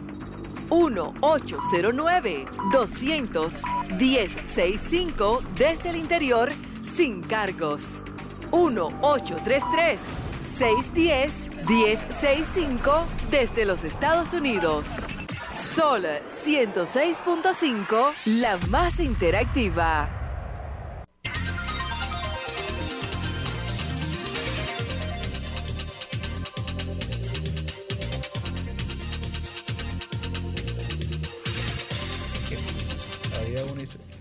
Eh, eh, ah, ah, ¿tú quieres Seguimos, decir algo, ¿Tú de quieres? las tres llamadas Sí. van primero. Va- vamos, está bien. Ay, Dios mío. Buen, a día, buen día. ¿Su nombre y de dónde? Buen- buena. Sí. Adelante. ¿Cómo está, muchachos? Bien, bien. Aquí tenemos al La general cátedra Méndez. La cátedra de León. Ey, León. León, muy breve, que no tenemos tiempo y tenemos al general Méndez aquí hablándonos sobre el operativo de Semana Santa. Sí. Eh, generalmente, eh, ya salió el listado de los sitios que están vedados. Sí, ya se publicó, está en la página web de la Defensa Civil, de algunos medios de comunicaciones que se han hecho eco y también en la del Centro de Operaciones de Emergencia. Ah, sí, pues hacer un chequeado. Pues está bien, gracias. Ah, el león, compadre. Pero el león no está en el Bronx. Sí, bu- buen día. ¿Su nombre y de dónde? Muy bien. Mi nombre es Rosa María Rivera, vivo en Cerro de Buenavista Primera. Adelante.